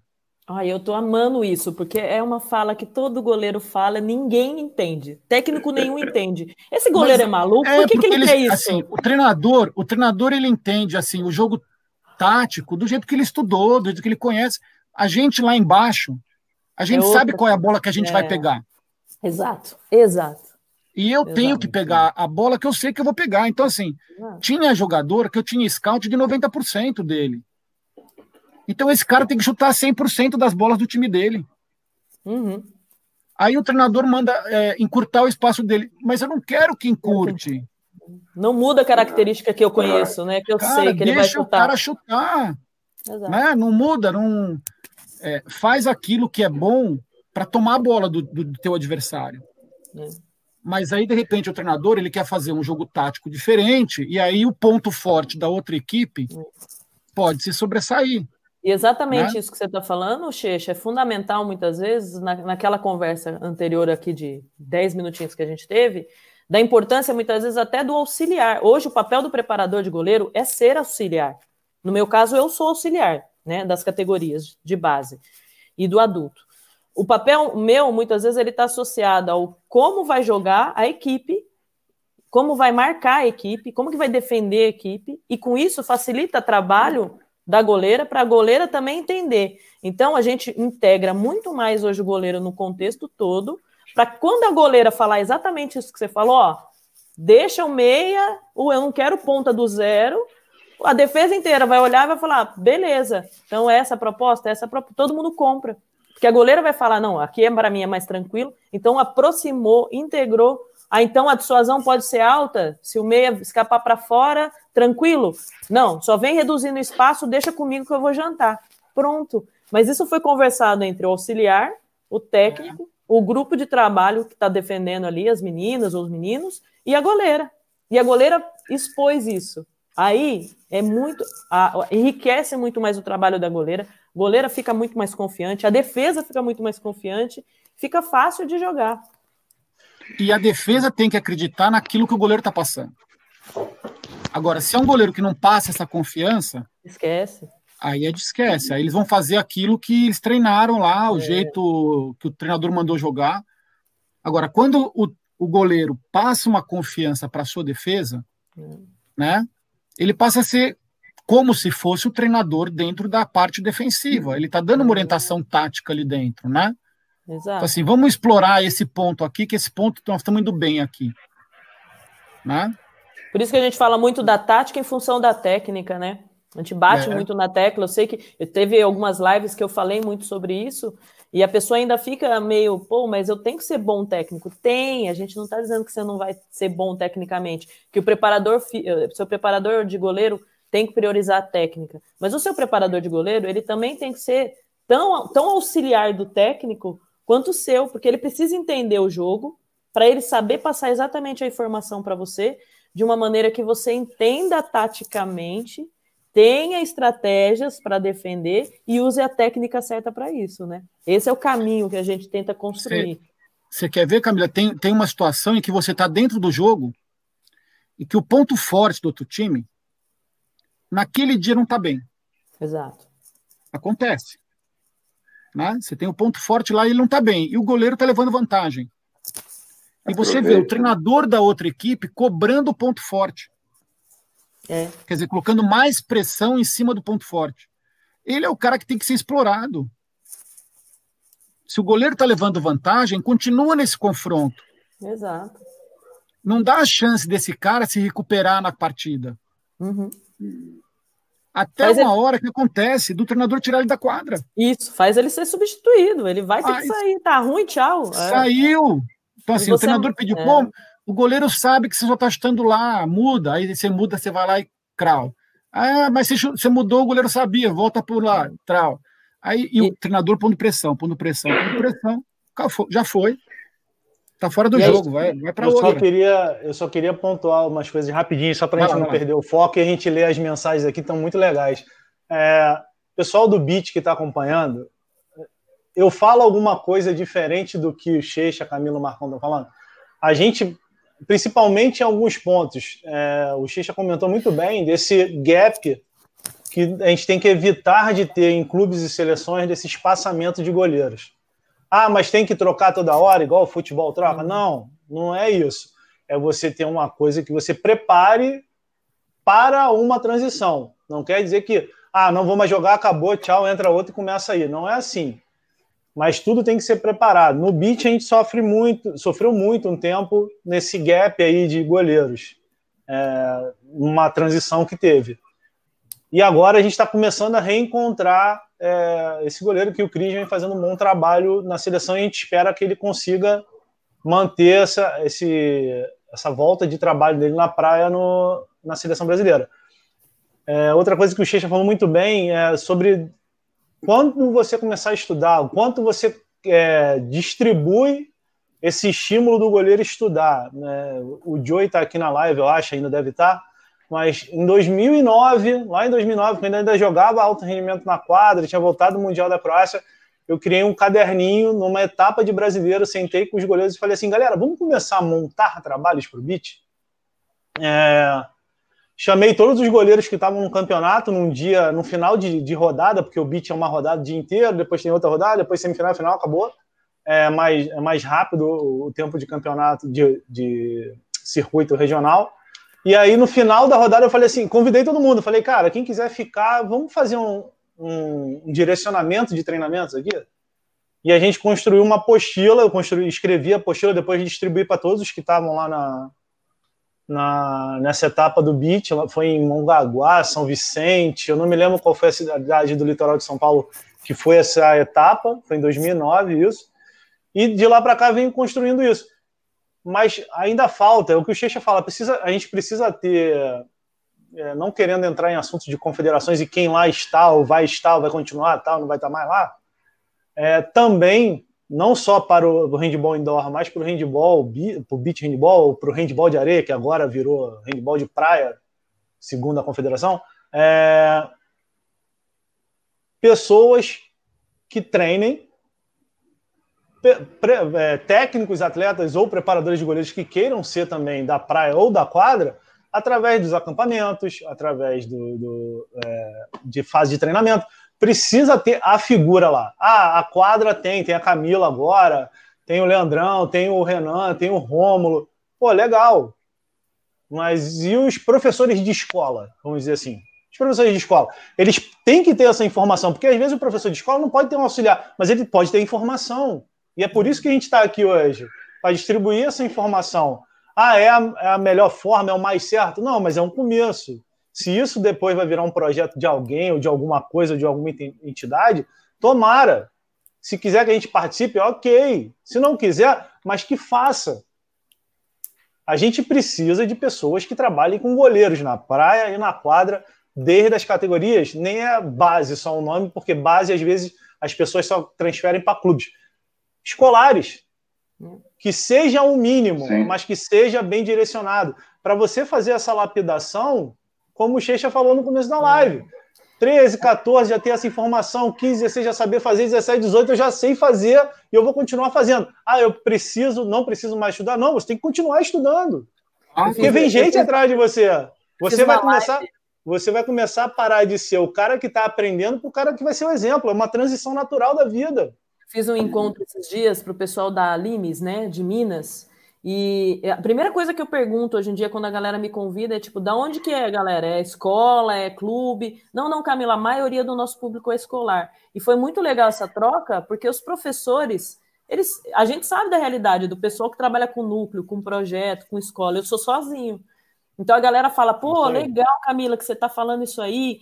Então eu consigo dar treino para o goleiro e dar treino para minha equipe ao mesmo tempo? Consegue. Então, às vezes, o que falta para a galera mesmo é aquela ferramenta de tipo, ó, pensa no seu treino assim, conduz isso, essa prática é melhor, isso aqui você vai construir goleiros. Então, assim, a gente tenta perpetuar o máximo que a gente pode na medida do que a gente consegue, seja lá no Telegram, seja aqui com o canal do, do, do YouTube, seja nas nossas redes sociais. A gente tenta perpetuar. Mas é importante, pô, eu sou técnico, eu preciso conhecer um pouco. Pô, eu é. tenho que está me ajudando, cara, eu preciso que você te, aprofunde um pouco mais, porque é, é fundamental e importante. É a frase que o Valtinho uma vez falou: você não cobra uma coisa que você não oferta. Não cobra que você tem que ter um puta de um goleiro se você não oferta trabalho nem ferramenta para ele. Você não vai ter. Você não vai ter. Ô, ô Jaime, eu, vou, isso, eu vou começar a passar as mensagens aqui. Pode falar, Marcão, mas eu vou passar as mensagens aqui porque tem muita mensagem legal. Tá. Vai falando aí. Só concluir rapidinho. Isso é importante demais, a ideia da, da, que a gente falou da base, né? A gente fala da base, a gente está falando mesmo do, do colégio, está falando mais básico do colégio, vamos dizer assim, que não existe. Né? Você o primeiro acesso ao esporte, 90% dos casos, ou até mais que isso, é no colégio. Né? E aí lá, se o, pro, se o professor não tem o feeling de saber o que oferecer para o goleiro, esse goleiro ali na base, ele vai adquirindo é, vícios, posturas erradas, uhum. e quando chega num clube ou chega numa fase mais avançada, vai ficando mais difícil de tirar, né? Ah, e coisas simples, por exemplo, ponta de pé, né? A postura, em, posicionar em posição de expectativa em ponta de pé. Aí a ponta do pé, qual que é a, angulação certa? O que, que é ideal? Né? Muito ponta de pé, você está brigando muito mais com força de panturrilha e equilíbrio do que qualquer outra coisa. Né? Vai te atrapalhar na execução para o movimento de defesa. Enfim, é, são essas ideias que, de repente, o professor, né, no colégio, e tão claro ali na base, no clube, tem que ter, meu, lapidado demais, claro demais. Né, para quando Nessa chegar questão... no estágio mais avançado, poxa, o menino está mais fácil Nessa... de trabalhar e a evolução dele vai longe. Nessa questão da formação técnica do goleiro, é, o fato de você ter alguns professores que, ainda que não sejam especialistas na posição de goleiro, mas que entendam de dinâmica de movimento, é. É, já ajuda muito o goleiro. Né? Uma coisa que, assim, é, quando eu, eu chego numa arquibancada para olhar um goleiro e eu vejo ele com o corpo inteiro dele em cima do calcanhar, o calcanhar no chão, ele não vai conseguir defender a bola no, é, nos cantos inferiores. Quer dizer, ele, ele, tem muita dificuldade, porque o peso inteiro dele está para trás. Né? Como, é que o, como é que o jogador de tênis se posiciona? Como é que o boxer se posiciona? Então, é, assim, é, são, são, tem similaridades nesses esportes. Né? Quando você fala é, posição de braço, como é que o jogador de vôlei faz para bloquear uma bola? ele vai buscar a bola do outro lado da, da rede, o braço está para frente. Então eu não posso ter posição de ombro, de braço para trás do corpo. Então, mas isso assim, é, você precisa ser especialista. É, no tênis é assim, no, no tênis é assim, no, no, no, vôlei é assim. Então, assim, em vários esportes, né, como é que o jogador de basquete, para ter esse dinamismo que o basquete tem hoje, como é que ele se posiciona? Alguém está em cima do calcanhar, Olha o jogador de basquete e vê se ele joga qualquer no chão. É. Né? Os caras estão o tempo inteiro ali, movimentando. É, é muito dinâmico a coisa. Então, é. tem coisas que você pode estar tá dando de informação. É, e aqui eu estou falando basicamente de indoor, porque a técnica de beat eu não conheço. Eu vejo alguns jogos, mas eu não conheço, nunca pratiquei o beat, né? Mas é, no indoor não dá, tem coisa que você tem que assim, corrija ali. O treinador é. pode ver e corrigir. A gente fala muito é, você você contextualizar é, a prática da modalidade jogando a galera da, da linha. Você tem uma construção técnica ali, óbvio, né, de movimento, de repertório. O goleiro é extremamente específico dentro da modalidade. Então ele é outra coisa dentro de um outro de, de uma modalidade. Mesma coisa o beat. É, é outra, são outras características de movimento, de técnica é fundamental. Parece pouco, mas a gente tem muita informação, muita. Eu, a gente vê que, na verdade, a grande dificuldade da maioria dos professores, da galera que quer trabalhar mesmo com núcleo, com escolinha, com equipe, é, no beach, eu quero começar o beach. Pô, eu tenho uma praia aqui, uma extensão de praia de 30 quilômetros, eu quero botar um beach aqui. O que, que eu tenho que fazer? A gente falou muito sobre a especificidade, né? A gente tem que respeitar muito a especificidade, conhecer, mas tem que ser criativo, porque tem muita coisa que dá para construir, dá para melhorar a técnica, dá para melhorar a tática, dá para melhorar a, a, parte psicológica. Basta, eu falo assim. É, hoje eu ouvi uma coisa de, de, de, de uma pessoa, ela falou: Meu, você é o que você é porque você é muito criativa, você fuça, você vai atrás, você busca. Eu estou lendo neurociência, nunca pensei que eu ia estudar neurociência, mas estou lá. Estou lendo neurociência, porque constrói o meu treino, contribui muito no meu treino. Então, tô, bora estudar neurociência. Sei mais até do que imaginava, até. Então, mas, mas, é legal. Pô, eu sou um técnico, eu preciso dar trabalho para o meu goleiro. Caramba, cara, se organiza, tira um dia.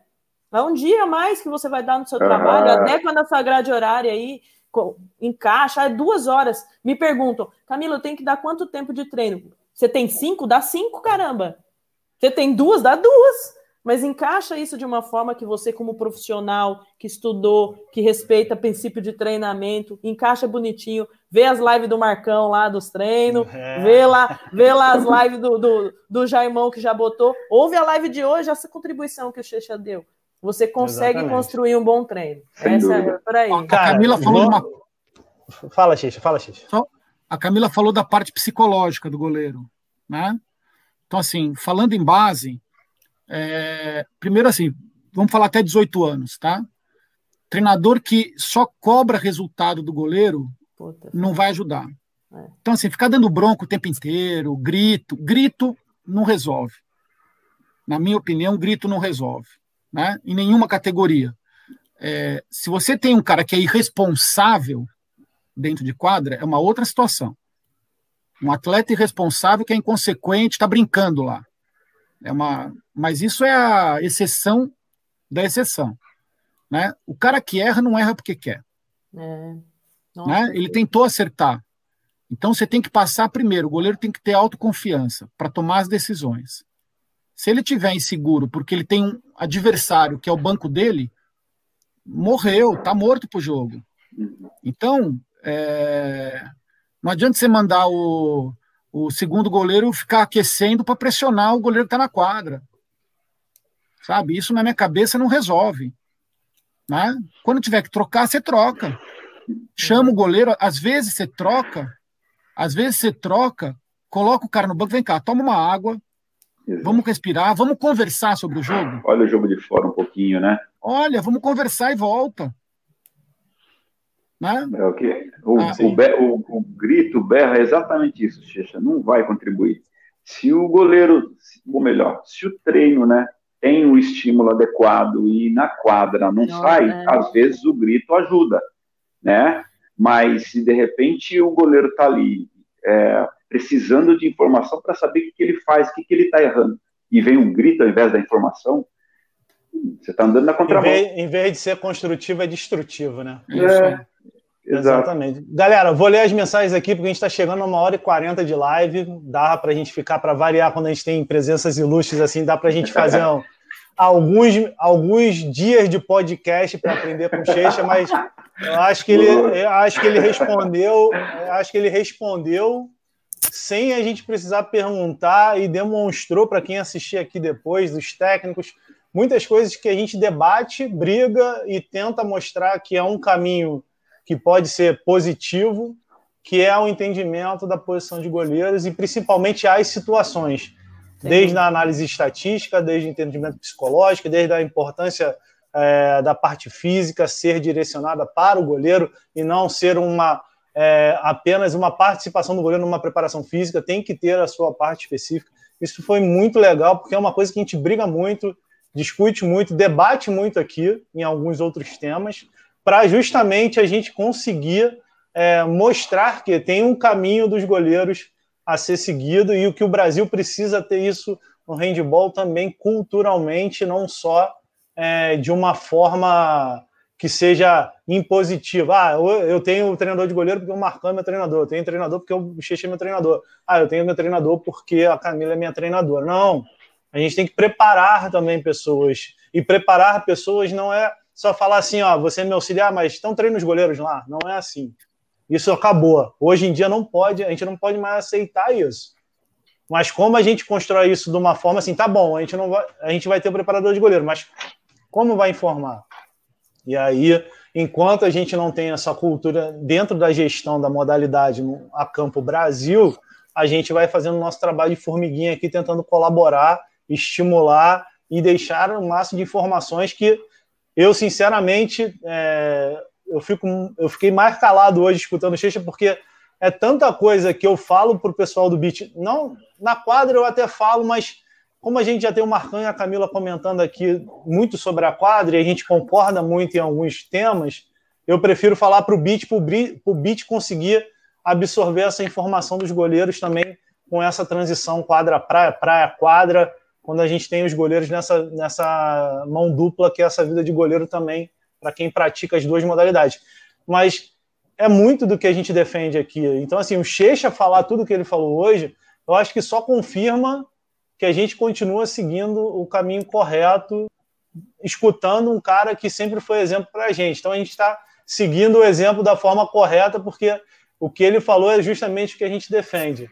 Então, queria agradecer principalmente o pessoal que participou aqui, ó, Leonardo Araújo, Rossana, que é uma grande amiga de todos nós, acredito aqui, uma grande parceira de, de muitos anos. Carla, então, pô, eu sou suspeito para falar, imagina vocês, né? Então, cara, um beijo grande, dá um beijo na careca desse idiotice aí. É... Igor, para quem não conhece, vocês não devem conhecer ainda, mas é meu atleta no futebol em cadeira de rodas é... e também atleta paralímpico da bocha paralímpica, então é um cara que sempre está participando. É... Leonardo Araújo já falei. Ah, tem uma pergunta aqui rapidinha, Xixa. De onde vem esse apelido? É do próprio Igor, né? Vem de bochecha. Eu era. Quando eu, quando eu era pequeno, é, é, era gordinha, aquelas coisas de escola, né? E em algum lugar, eu não sei aonde, nasceu esse de que tinha as bochechas muito grandes. Aí virou bochecha, fui para o clube de bochecha, bochecha, bochecha, nasceu e virou checha. Aí, tá respondido. Aí, esse aí eu também não preciso nem falar, porque é ídolo demais. Então... Parceiraço. Macarrão, um beijo grande. Acho que ele já até respondeu o que você pediu para ele falar, que era do caderninho de anotações. É... Aí o Igor, além de tudo, ele é um sonhador, né? Ele é um fanfarrão, porque Botafoguense só teve um ídolo na vida que foi Newton Santos e Garrincha, então. E Túlio, que deu um título brasileiro para ele, mas ele está te comparando com o Newton Santos, que é um ídolo eterno Pô, do Botafogo. É... Daniel Vizeu, que é meu goleiro lá no futebol em cadeira de rodas, né?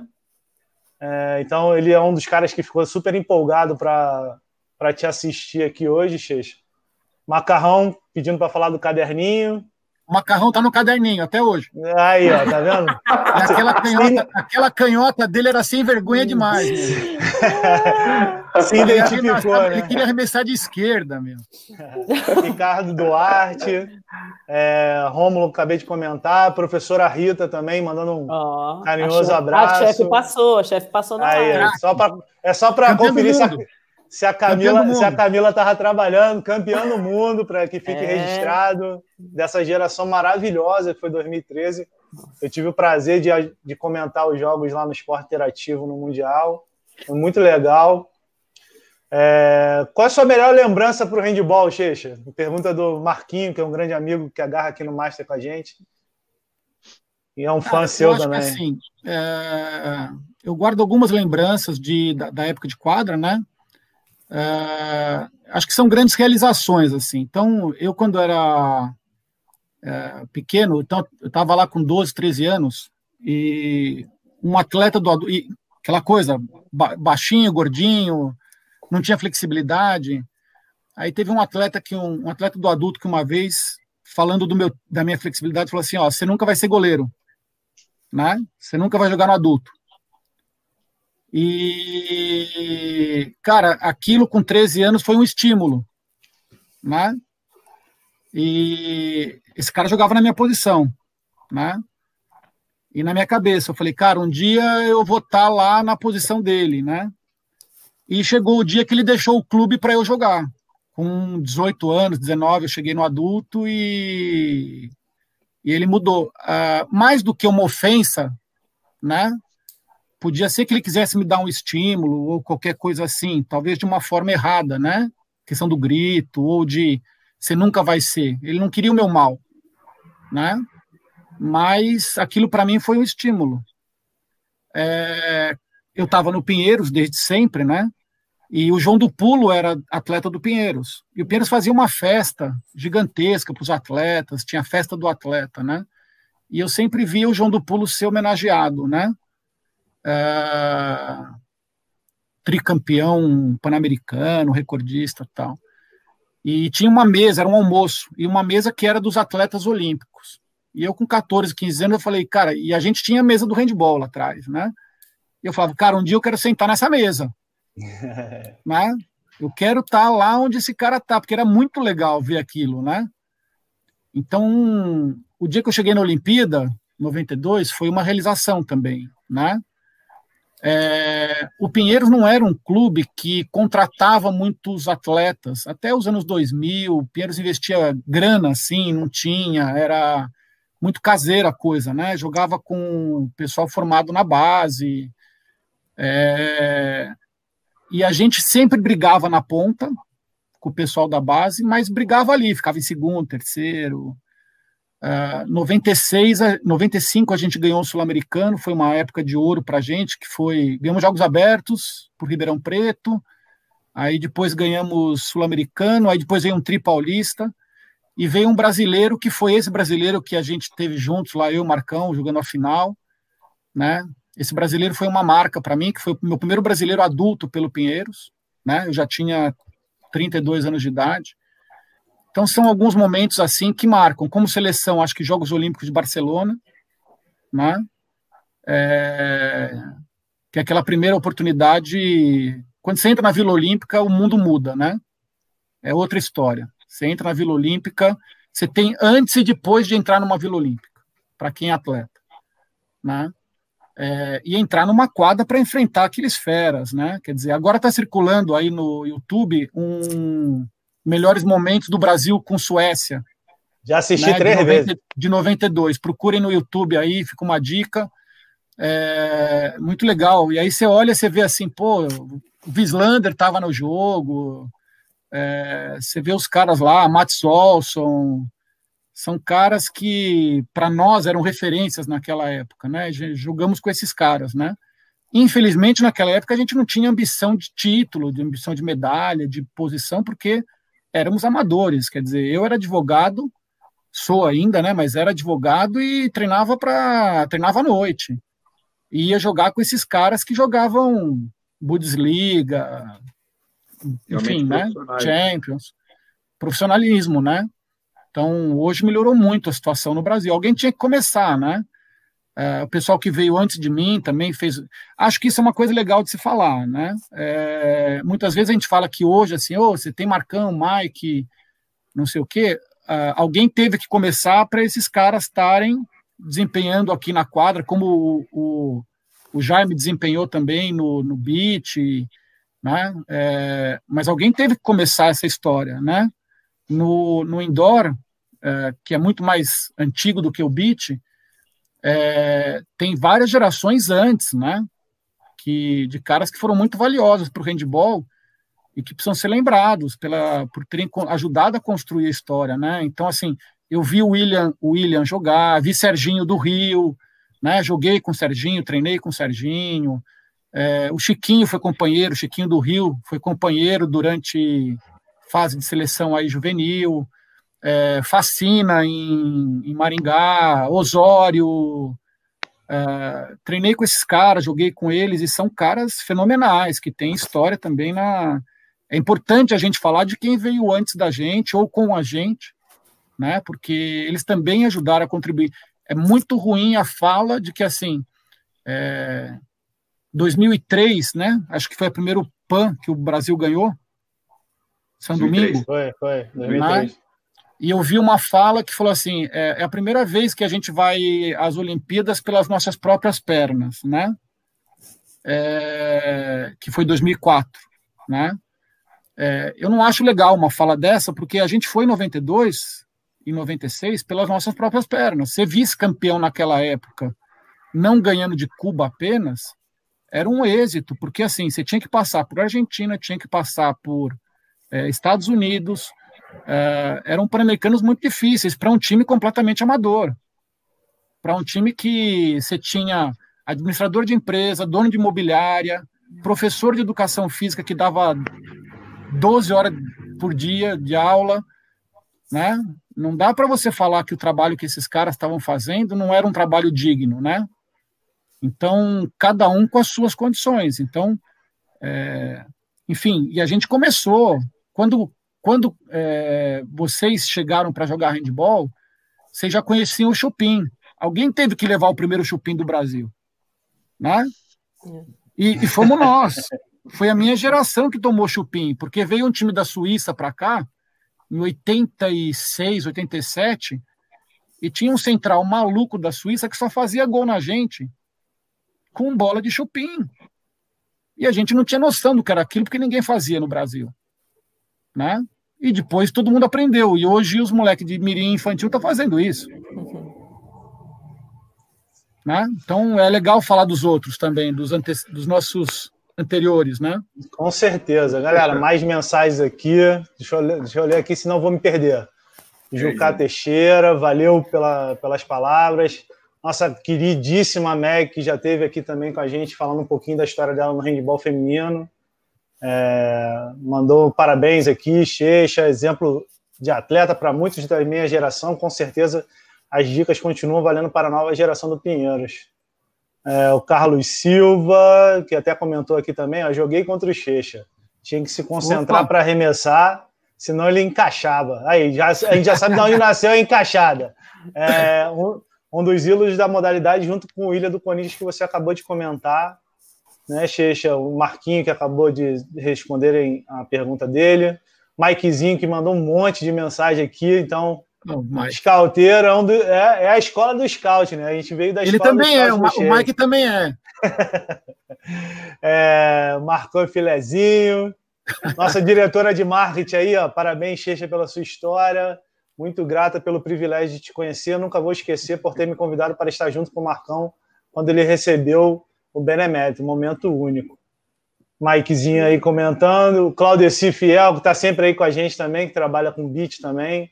Se houvessem mais técnicos com esse olhar, as particularidades do, nas particularidades dos goleiros, existiriam mais estímulos a essa desinibição, já que é algo taticamente importantíssimo. Parabéns pelas colocações Leandro Norte, que é goleiro do Master também, grande amigo aqui do Rio. O Rômulo, que a gente já comentou, que faz um trabalho muito legal lá no Sul, que também vem trabalhando essa parte de goleiros. É, o Ozan, Ozanã, aqui do Rio, né? Grande prazer estar participando dessa galera top na posição.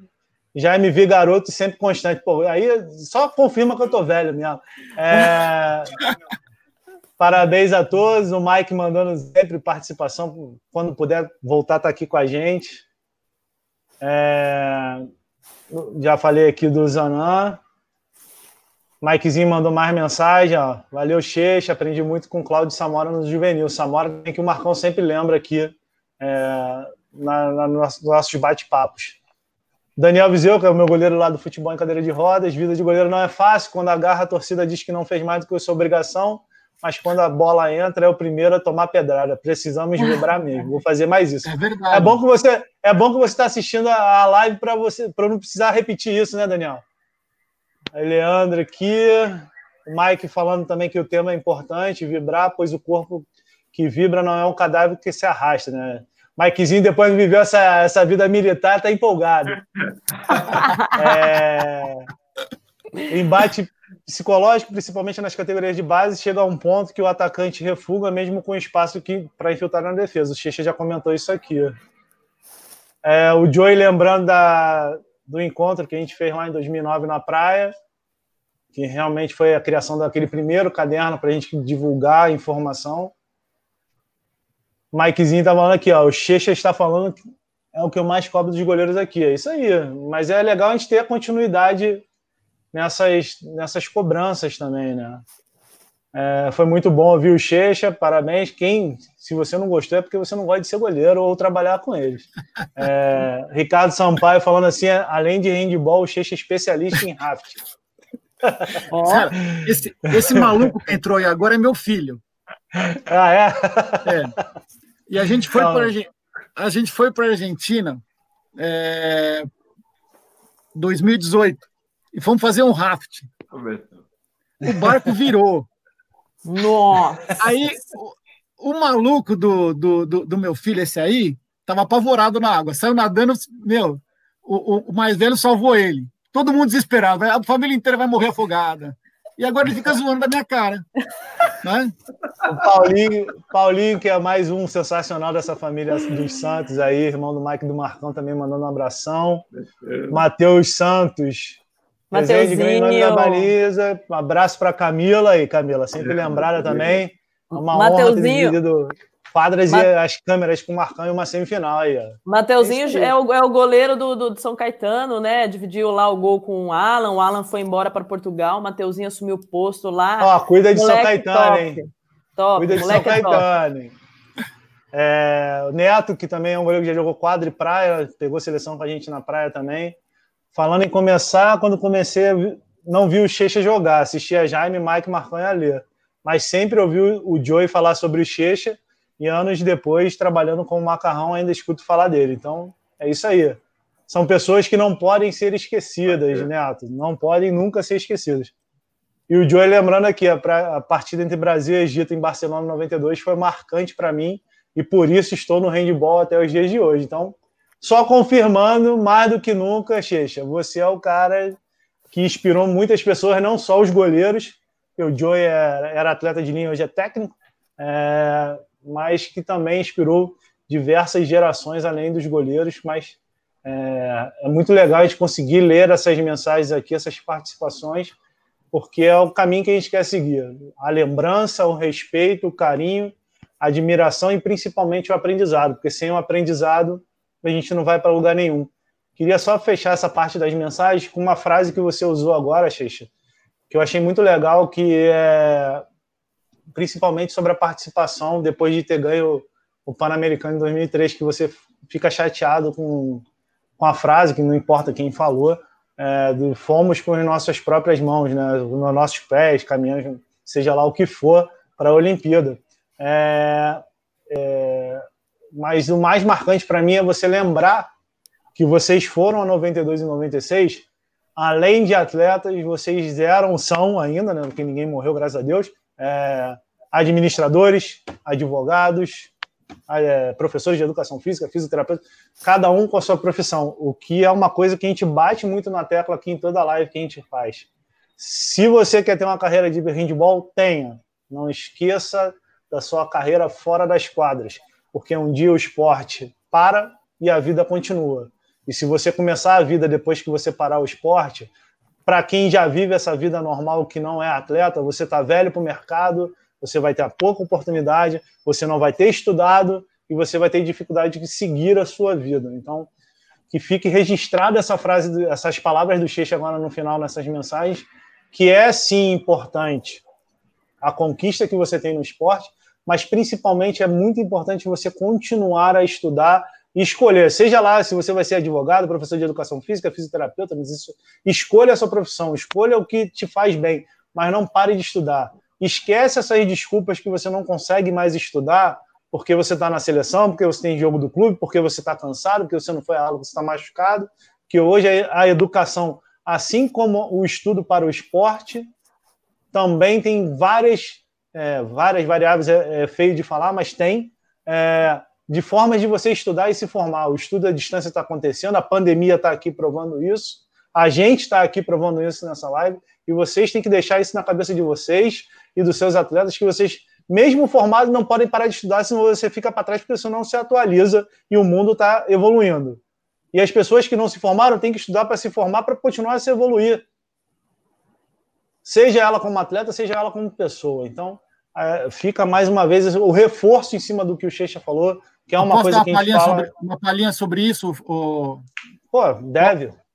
É... Tem que estudar. Não tem o que fazer.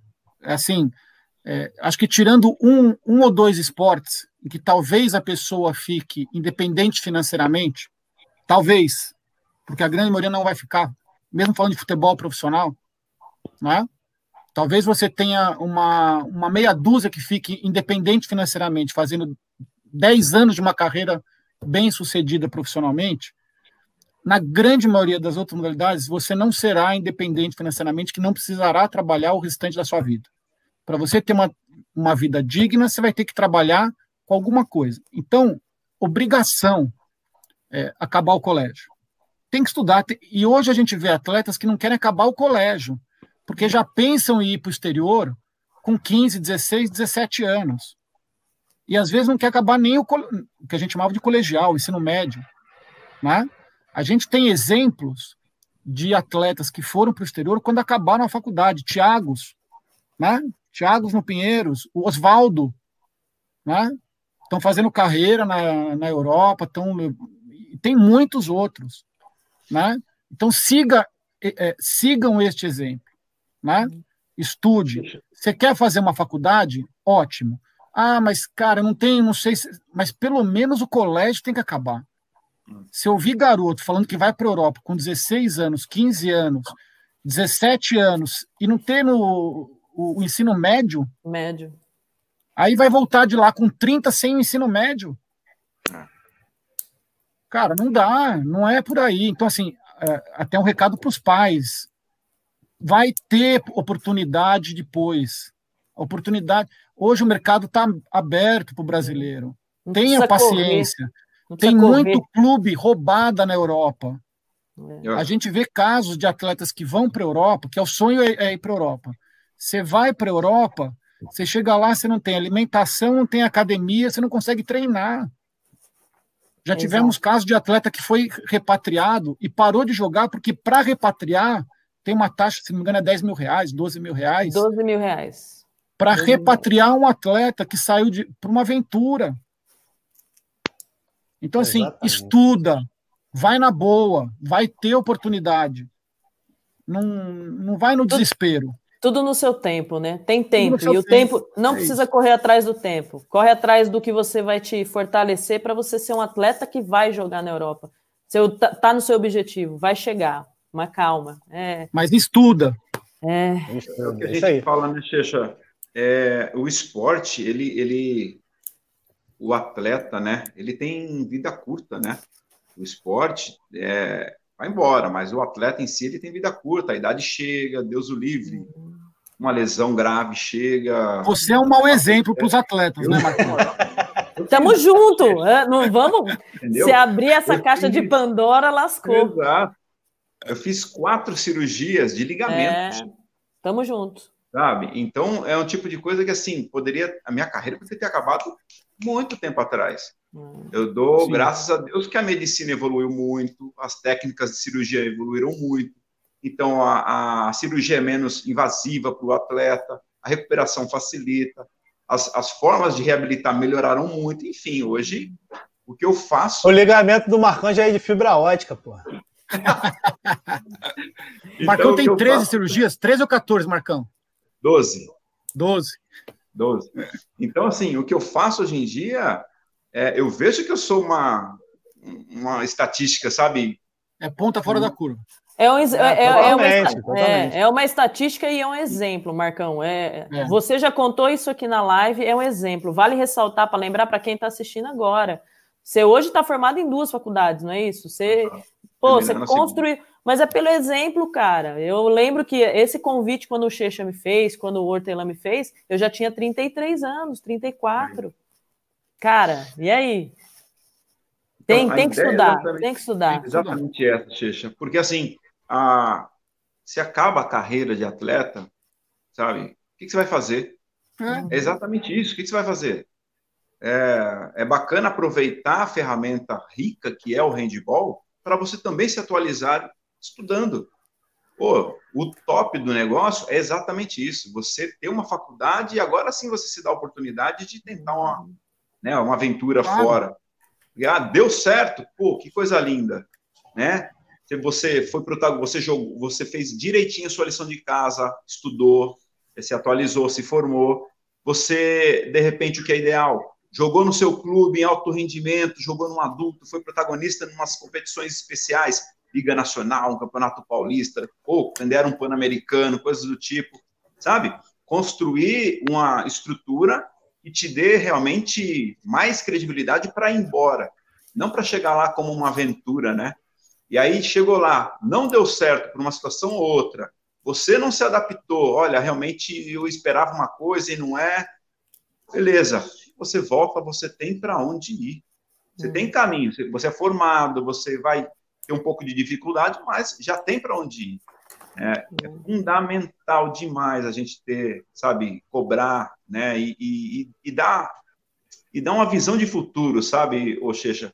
Porque muitas vezes é, falta esse estímulo. Eu digo por mim, né? Pô, sair da periferia, de repente jogar handball. Hã? Handball, tá bom. É. Comecei a jogar em São Bernardo e, e até então eu passei por quatro faculdades, sabe? Para realmente me firmar. Ainda dei cabeçadas, mas aí dentro dessa ideia, ainda com aquela mentalidade, eu sei que eu estou errando, mas eu preciso me firmar uma hora. Aí me firmei, terminei a faculdade, aí o sonho de buscar mais uma, pós-graduação, tudo. Cara, é isso que a gente tenta aqui nesse momento e as horas que a gente conversa com todo mundo, de orientar a galera. Se Deus o livre acabou o handball, peraí, você fica um pouco perdido sem chão, mas você tem para onde ir. Sabe? Você tem para onde ir. Porque é exatamente o que você falou, o esporte, para dar para a gente essa independência financeira, vamos dizer assim, é muito difícil. É muito. Até quem tem esse, vai, esse reconhecimento de valorização, de salário bom, às vezes tem dificuldade porque não teve educação financeira, coisas do tipo. É, patina, Nossa, né? É, o leque de, de, de opção para a gente conversar e, e, e, ver o que é ideal, né, o, o que é próximo do ideal, vai longe, né? Vai longe. Meu povo, minha pova, minha diretoria, duas horas e seis de live. Vou Vamos bater esse martelo aí. Recorde hoje, hein? É, hoje foi o recorde dos recordes. Só mandar um abraço pro, para o Xi, goleiro de americano, grande irmão, grande amigo, mandou aqui a mensagem, não podia deixar de ler essa mensagem, que teve o grande privilégio de jogar em várias gerações, grandes figuras, tanto na quadra como na areia. Xi, um beijo no coração. Pessoal de americana que eu tenho um carinho absurdo. É... Pô, beijo no Benazzi aí, que é um cara que sempre batalhou pelo handball de americana. Espero que um dia volte é, a ser forte como foi e que traga de novo o handball de Americana para o cenário, que é uma cidade importante para o handball paulista e também nacional. Então, um grande beijo, um grande abraço aí. É, vamos começar as considerações finais, senão daqui a pouco quem vai derrubar a gente é o, é o StreamYard. É, é, Marcão, Gente, quero agradecer demais aí, mais uma vez, top, satisfação, gostoso demais a gente ter esse momento aqui. É, agradecer a todos que estão aí com a gente, acompanhando, conversando, né, trocando. Esse conhecimento é rico demais, a gente só cresce conversando aqui assim, você acaba tendo estímulos, né, para poder variar situações também. Checha hoje enriqueceu demais a nossa live hoje. Obrigado, meu querido, por ter aceitado. Camila, indiscutível, top, tamo junto, parceirona, Jaimezeiro, irmãozão. Né? Mais uma vez, queridos, obrigado demais pela oportunidade e já estou ansioso para a próxima. Camila?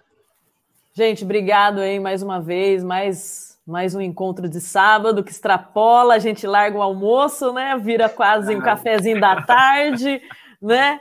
Mas mesmo assim é muito bom esse encontro. Obrigado, meninos. Eu falo que nessa pandemia a gente tem essa oportunidade de construir esses encontros. Poderia ser prático, ia ser top, né? Mas vamos aí, a gente vai construindo, vai levando informação, vamos abrindo a mente da maioria das pessoas, vamos deixando a galera um pouco crítica em relação a tudo que a gente faz enquanto goleiro, enquanto preparação, enquanto a vida, porque acho que essa é a grande troca que a gente acaba tendo, as experiências de vida. Checha, obrigado por compartilhar esse momento com a gente, as suas experiências. É fundamental esse, esse gancho final que você deu aí, da galera se formar, da galera saber desses aliciamentos que estão tendo aí, porque a gente sonha em viver de handball. Feliz daquele que sonha. Eu posso dar graças a Deus. Como o Marcão, dei muita cabeçada, mas hoje eu vivo de handball, eu sou muito feliz. E a gente corre atrás para que ninguém passe pelo que a gente passou para que seja muito mais suave essa caminhada, né? Então, obrigado mais uma vez por essa troca, foi maravilhoso, obrigado mesmo. Jaimão, tamo junto. Foi pequeno, a ideia era tiquinha, mas a gente só vê coisas boas depois desses encontros que a gente conseguiu organizar. Obrigado mais uma vez aí pela presença de todo mundo e por vocês aí. Checha. Bom, é, agradecer a vocês todos, a, agradecer ao público aí a paciência de ficar ouvindo essa, essa conversa dos goleiros, né? Papo de goleiro aí. É, na minha opinião, o, o goleiro é, é, é, sempre fundamental. Tinha que ser o melhor salário da equipe, na minha opinião, tem que ser o, é, o maior, maior salário tem que ser o, o, o, goleiro. E o segundo maior do treinador do goleiro. Obrigado. É, bom, tirando a brincadeira, mas assim, é muito legal ter esse papo com vocês. Agradeço demais a, a, a possibilidade de estar falando para o público de vocês aí. Vocês já estão aí há várias é, rodadas de, de lives. É, espero ter ajudado um, um, pouco aí o pessoal mais jovem e falando para o Bit, parabéns pelo que vocês fizeram pelo Brasil, né? O Bit tem uma história, é patrão, né? Na modalidade. É. É, Guerra, Jaime, enfim, vocês construíram. É, até vi as lutas de vocês muitas vezes para irem para competições, né? Fazendo vaquinhas e chegando lá correspondendo. Cara, maravilhoso. Espero que a modalidade siga forte, vencedora, com super técnicos, atletas, ganhando, continuem ganhando muito tempo. É, o indoor, aqui é a paixão minha, né? O indoor e, enfim, torcendo para que tenha dias melhores, que volte a. O feminino vem forte, esperamos que a renovação aconteça, né? É. É, uma geração que está aí, 2013, que vai ter mais uma oportunidade aí nos Jogos Olímpicos. E queremos que o masculino, agora com uma juventude que está chegando aí, a turma do Raniel para frente, quem sabe tragam alguma coisa de mais, mais sucesso ainda para o. Pro... Já teve um nono lugar muito bom aí, mas quem sabe um é, algo ainda maior, né? Vamos esperar a vaga olímpica e, e torcer. Obrigado a vocês, foi uma honra estar aqui com vocês. Gente, muito obrigado. Checha, eu não, eu não consigo achar adjetivo, eu já pesquisei adjetivo, já, já tentei achar, achar alguma coisa, mas eu, eu acho que eu sou suspeito para falar o quanto eu sou fã da, é, da sua pessoa e tanto do, do Checha que eu acompanho em comentários em rede social, como da, do goleiro Checha, eu, eu compartilho muito do, do tipo de pensamento.